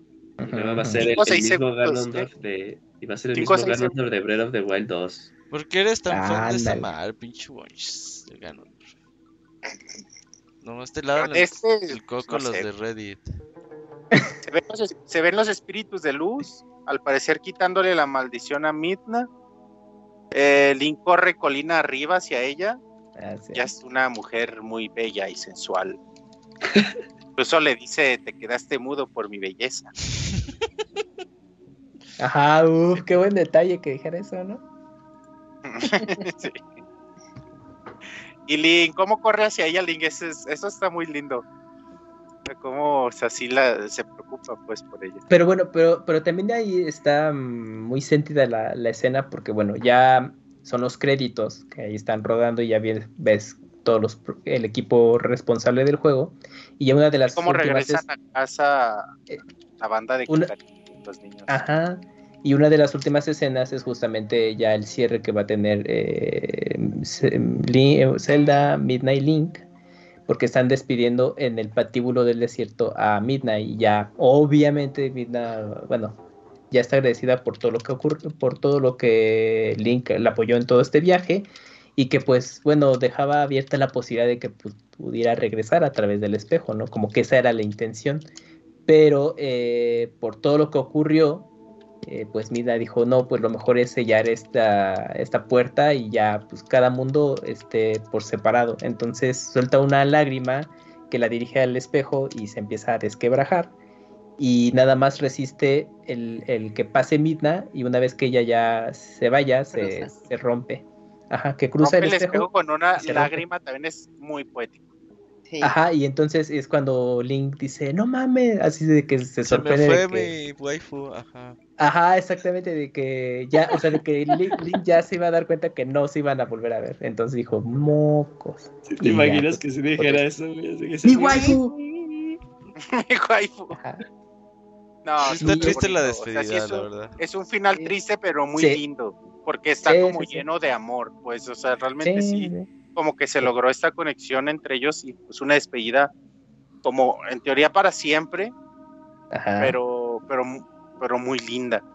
Y hay, en las teorías de Reddit dicen que como Sant era capaz de crear eh, eh, portales en el mundo de la luz, que posiblemente Midna también sea capaz de hacerlo. Entonces, que aún sin espejo, habría la posibilidad de que a través de algún portal creado se pueda. Se pueda para Twilight Princess 2 puede ser. que no pasará nunca. Pero bueno, hace sentido lo que dices, buen chis, porque justo cuando ya se están despidiendo y demás, Midna sí le, incluso le, le menciona a Zelda que, que por fin le entendió y que veía el valor de lo que quería hacer ella, que era unir a estos dos mundos para que pues pudieran coexistir. Y te da la posibilidad que dices, ah, pues claro, ya van a ser amigos eh, la, la, princesa del crepúsculo y la princesa de la luz. Pero mm. pues en realidad no, y pues termina rompiendo el espejo.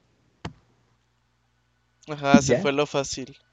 Es correcto ya no se llegó a más, pobre Link. Y pues ya, pero ahí está Elia y pues ella muy contenta, pero Link, quién sabe si realmente Y sin saber siquiera de, Link llorándole a la otra. Ajá, exacto. Ah, porque cabe, cabe resaltar que después de esa escena ya es todo el, ya los créditos finales y, ya que están en, ya están llegando a Ordon, pesa y Lía muy contenta, pero no hay toma de Link y es, bueno, me llamó mucho la atención porque yo pensé que al final es de, ah, pues ya, ya volví, no todo es como si fuera en primera persona, o sea, como tú como jugador, ya siendo testigo de lo último que, que está viendo antes de que terminen los créditos, pero ya Link ya no vuelve a aparecer ahí. Pero bueno, pues hay un detalle. Un final feliz sería que regrese a Ordon. Pues se supone que sí regresó. Vida que era muy chida. Ajá, sí, pues Pero pues fue porque, pues porque regresó a dejar la espada maestra. pues todavía, pues todavía no regresó a, a, o sea, pues, Yo primero dejo la espada y luego regreso. O sea, hizo una escala ahí en Ordon, ¿no? Es que después de algo así, imagínate, a lo mejor la princesa lo quiere como guardia y privado. No el ejército, qué sé yo, pues. Ajá, pero sería que regresara regresar a su vida. Pero normalmente siempre se regresa a la Master Sword, ¿no? Porque el poder es tan excesivo que no lo puede tener como cualquier humano, aunque el Link sea el elegido, pues no es correcto que él se quede con tanto poder. Y es así como termina el juego, o sea, termina y ves el pedestal de la Master Sword con la Master Sword. pero pues sí, pues un final un poco agridulce, ¿no? ¿Cuál hubiera sido tu final perfecto, Camuy? Que se besara con Midna, ¿no te acuerdas? Ajá, que, se consumara eso. De seguro todo es fanart de eso, pinche Camuy. no, no, no, no, no he hecho fanart de eso. Ah, ay, pero sí hay fanarts, o sea, ponen así. Claro que hay fanarts. Y hay fanart que justamente hacen esta teoría realidad. Y pero pues luego es como que bueno. Pero bueno, pues ya fue, fue algo ahí, este, pues dulce el final, pero creo que estuvo pues, bastante bien este largo recorrido que tuvo Link en esta ocasión, porque el juego promediaba como unas 50 horas, que la verdad es, como hemos platicado, hay unas que Yo son... creo que la acabas en, en, 30, si, si ya sabes qué hacer. Ah, bueno, sí, si te lo sabes ya así exactito, sí. Yo la primera vez sí lo acabé en 68 horas. Yo en esta vuelta le saqué creo que 50 horas. Yo, yo, yo tengo en todos los corazones, todos los insectos, creo 47. Ah, ya. Sí, no, yo no me acuerdo cuántas hice. No, 48, 49, sí, por ahí sí. Pero la verdad estuvo bastante bueno revisitarlo y la versión HD está bien, está aguantadora ahí en, en Wii U. El Wii U, el Wii es una belleza de consola. Sí, está bien bonita. Pero la malmiraron, pero ahora con Switch, uff para eh, la, mal, miraron. Sí, sí, pues, pues a ver, eventualmente llegarán ahí este las versiones de HD a Switch a ver si se nos hace. Mira, en el stream justamente está en la parte final. Ah, ya no vimos cuando estabas en la poseída. Sí, sí la viste. Van a Sí, sí la pues pasaron. Es cuando Midna se hace como Eva. Que se Así que se transforma en Berserker. Oigan, pues creo que ya recorrimos todo el juego. Es momento de los poemas, ¿no, bolchos? Sí, ahorita va a ver, deja, pongo pausa. Jálate. Justo en el fade out. Ajá. Dice: Hay una bestia de ojos azules. Hay una bestia de ojos azules aullando a la luna. Está sintiendo la noche, está mirando a la luna. Hay una bestia de ojos azules. Trae consigo la noche, está aullando a la luna. Porque en sueño la penumbra nos alcanza. Un vaivén de luz y sombra siempre en danza. Una leyenda fortuita de una princesa maldita. Un valeroso guerrero, feroz lobo caballero. En la ajetreada ciudadela van corriendo los cantores, en la plaza más de uno alebresta los rumores de un jinete del sur que va y viene por penumbras, de un villano del desierto, de un pasado que retumba. Y a pesar de los desvelos y las tinieblas en el cielo, el crepúsculo nos enseña que hay belleza en lo siniestro. Y cuando llega la noche, siempre es bueno entender, sin valor esa espada no tiene ningún poder. Ah, qué bonito, nos spoileaste el final del poema, güey. Pero estuvo muy bien. Y ya. Muy, muy bien. Y yo creo que alguien, que alguien lea el de, el de Sergio, el Camuy, porque el Yuyir anda con COVID y nos puede pegar el COVID. este men. A ver, pero llegó la cuenta de Pixelania, a ver. ahí te va, te lo mando en el Twitter, Camuy. A ver, pásamelo porque no tengo aquí las menciones. A ver, te lo paso en el WhatsApp. Perfecto. Para que te pongas listo. Jálate. Ahí está, a ver. Y dice así que Sergio 181 bit, que es asiduo, eh, es, eh, hijo de Scrote Bonchos. Ajá, que es público aquí en los especiales. Sí.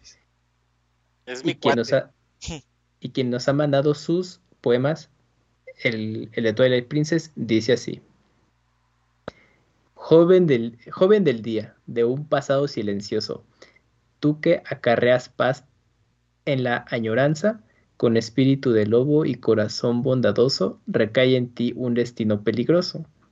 Mujer del crepúsculo, de tu tierra arrebatada, buscando la grandeza entre agotados mundos, que en tu tenacidad ocultas esperanza regresa al mal su sueño profundo, ayudado aquel con un toque dorado y como vaquero a un pueblo salvar, aceptando visitar del Oco su hogar sagrado o de una yeti algún manjar. Guardianes de la luz no permitan la tiniebla del hombre de las sombras de su maestro en la niebla. Que esa espada otorgue a sus héroes paz diligente y a la princesa del atardecer ver de nuevo su gente. Ahí está el poema que le dedicó a of Zelda, Twilight Princess, Sergio 1-bit, que ya con anterioridad nos ha enviado sus eh, poemas y se lo agradecemos porque se toma su tiempo y, lo envía y aquí ya se lo leemos en vivo y queda grabado para la posteridad. Siempre que alguien Sergio. Dedique tiempo a escribir es para el mundo. Eh, así es. Muchas gracias, Sergio. Y, por y que se dedique a jugar Zelda también es importante para el mundo. Igual ya que se pongan a jugar eh, Phantom Hourglass. Phantom Hourglass es el que, sigue? Sí, sí, sí. Sí. Ese sí nos vemos en agosto. Déjenles digo el día. Agosto 2. Tenemos pocos días, ¿eh? Son dos, son cuatro semanas exactamente. Para el 2 de agosto. Pero está cortito, ¿no? En es corto. sí, nada más que es pinche calabozo que entras una y otra vez. Ah, sí, ya sé. Sí. Pero está, está bonito. Phantom Hourglass y Spirit Tracks. Ah, Spirit Tracks, qué bonito es. Y bueno, ahí vamos. Pero van separados, ¿no? Van primero Phantom sí, Sí, sí, van meses diferentes. Y pues vamos cerrando, Mika, tus impresiones finales de este Twilight Princess pues, como dije al principio, eh, me alegra mucho haberme equivocado en que se vería horrible. La verdad es que es un juego que se ve visualmente muy, muy, muy bonito. Tiene muchas cosas bastante interesantes, algunas un poco repetitivas, pero la verdad es que se disfruta mucho. Es un juego largo, pero que no te pesa estar ahí atento a él. Jueguenlo. Me gustó. Gran recomendación, jueguenlo. Eugene, ¿tienes voz todavía?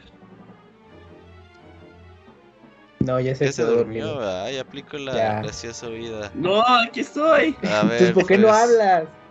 Porque, estaba recuperando el aliento. Ajá, o sea, ah. no, no puedo hablar así seguido. Este, Twilight Princess, gran, juego, gran remake de Ocarina of Time. Eh, fíjense que ahorita al hablarlo eh, sí le tengo cariño al juego, pero pues no es mi, mi Zelda favorito.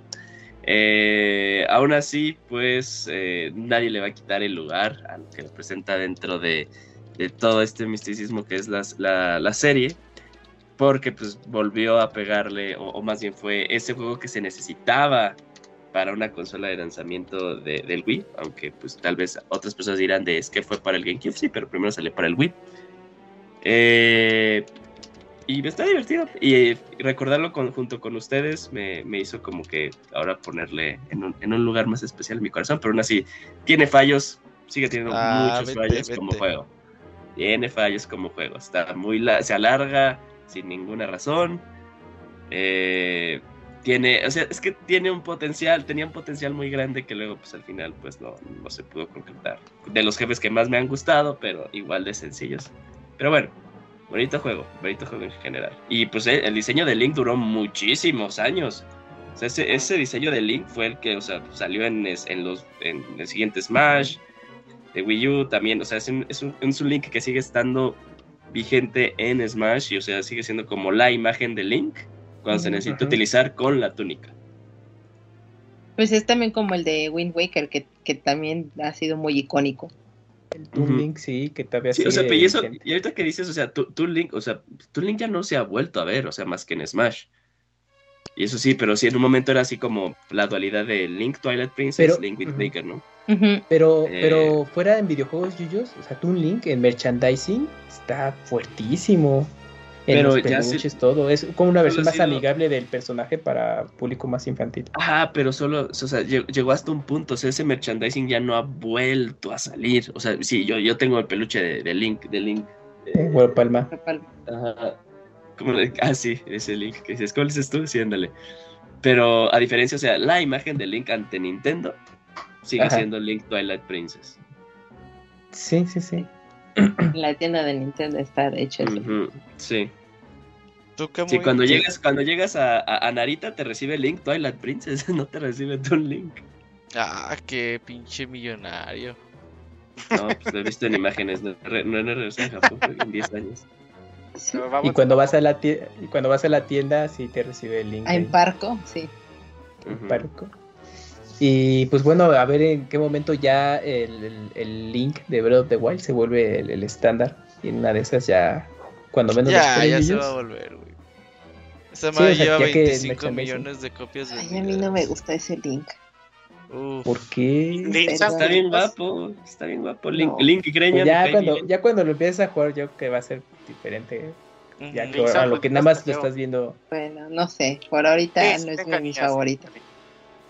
Oye, Mika, Mika ¿recuerdas que nos hayas dicho como que los Zelda en 3D como que y no te convencían?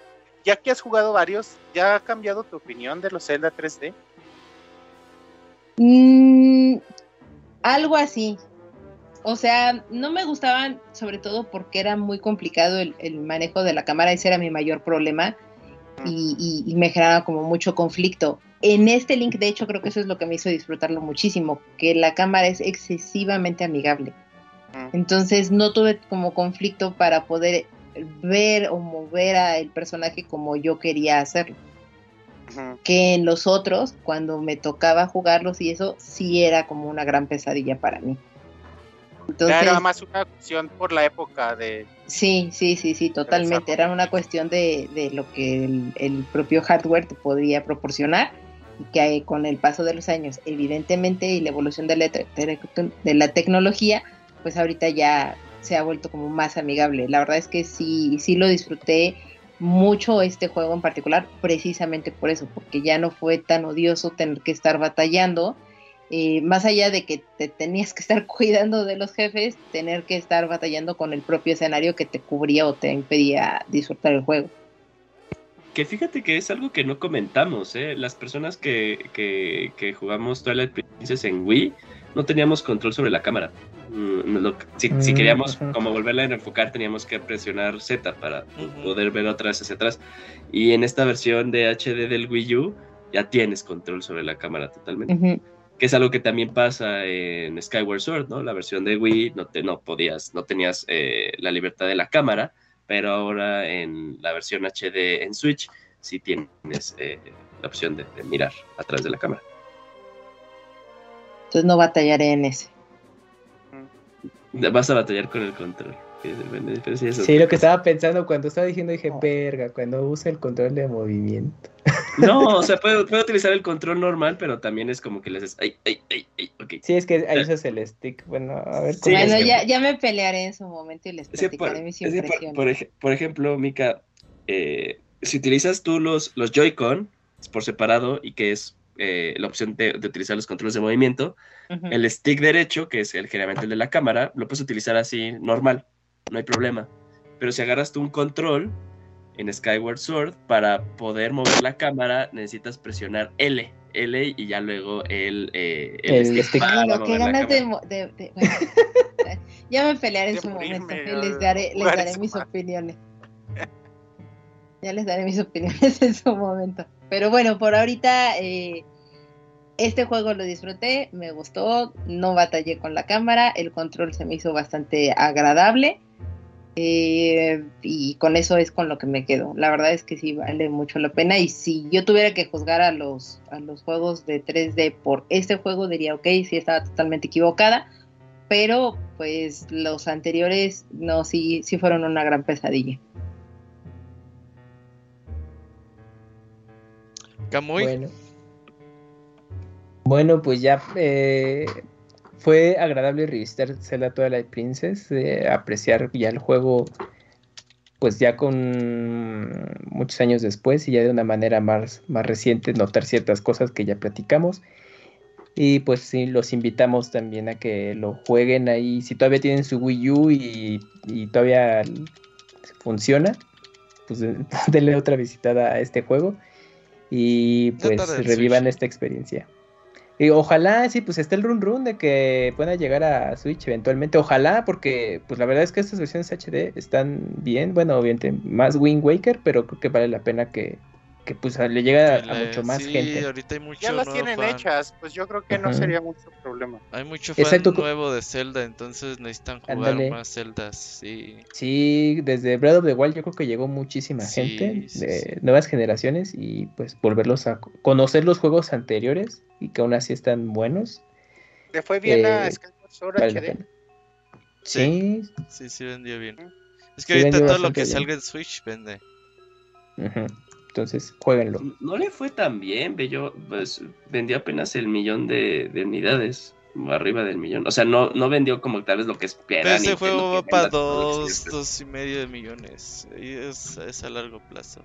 No, no, no, o sea, es, es a lo que voy, que, que, luego también como que nosotros tenemos así la idea de que pues el, el, el efecto Breath of the Wild se va a trasladar de luego a todos los celdas que salgan. Eh, y tal vez no necesariamente, ¿verdad? Mira, la versión HD y todavía no dice cuántas ventas tiene. no, pues. ¿De Twilight Princess? No, de, de Skyward Sword. Sí, en, o sea, sí, cuando, cuando salió en el siguiente, su siguiente este, reunión de inversionistas habían sacado como 1.3 de lo que había vendido. Ah, ok, ok, ok. Que vendió en realidad más este, Link's Awakening. Ya. Y no, pero todavía Ah, pero es que ese se ve súper bonito. Creo que ahí también el factor que ayuda mucho es el, visual. Ajá, que hasta parece nuevo, ¿no? Dices, ah, está súper Sí, justamente. Que creo que eso influye demasiado para que te pueda llamar o no la atención un, juego, sobre todo un Zelda, que también eso es una de las cosas que influye demasiado en mí. Mm. Entonces, tómenme como medida norme si quieren para eso. Uy, cuando llegues a Skyward Sword te va a encantar. Bueno, lo vas a odiar, pero te va a encantar. sí, o sea, casi pinche juego. Pinche eh, deja de manipular sus ideas, güey. deja que juegue y ya vemos. Sí, sale. Sí, sí, va, no, va a decir pinche cámara, pero que qué bonito. No, déjala. Ya, ya me pelearé en su momento. Ahorita estoy con, con Phantom Hourglass y pues ahí vamos. Bonchis. Eh, pues yo al igual que Julio no soy tan fan de Twilight Princess. Y sobre todo esta vez me di cuenta, esta vez que lo, esta última vez que lo jugué, que lo empecé a analizar, dije, ah, o sea, obviamente no me entiendas, me encanta el juego. Ya te me lo entendí. Soy muy fan, pero no lo pongo en mi top de celdas. Sí, sí me, me abruma un poquito la cantidad de tiempo que, que alargan el juego innecesariamente. Pero aún así tiene cosas que disfruto muchísimo. Y obviamente creo que es de los Zelda que más he terminado y lo volvería a terminar. Pues muchas gracias a todos por, por haber platicado este juego conmigo y, y pues esperamos escucharnos nuevamente en un siguiente podcast.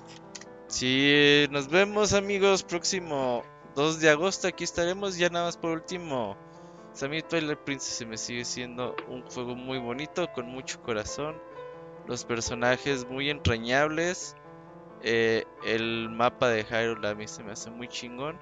Y tiene momentos muy muy bonitos. Así que ojalá y si ustedes escuchan este podcast y no lo han jugado, pues échenle ahí un ojo. Y si pues ahí nos vienen siguiendo mes a mes, pues ahí el 2 de agosto nos vemos con Zelda Phantom Hourglass del Nintendo DS.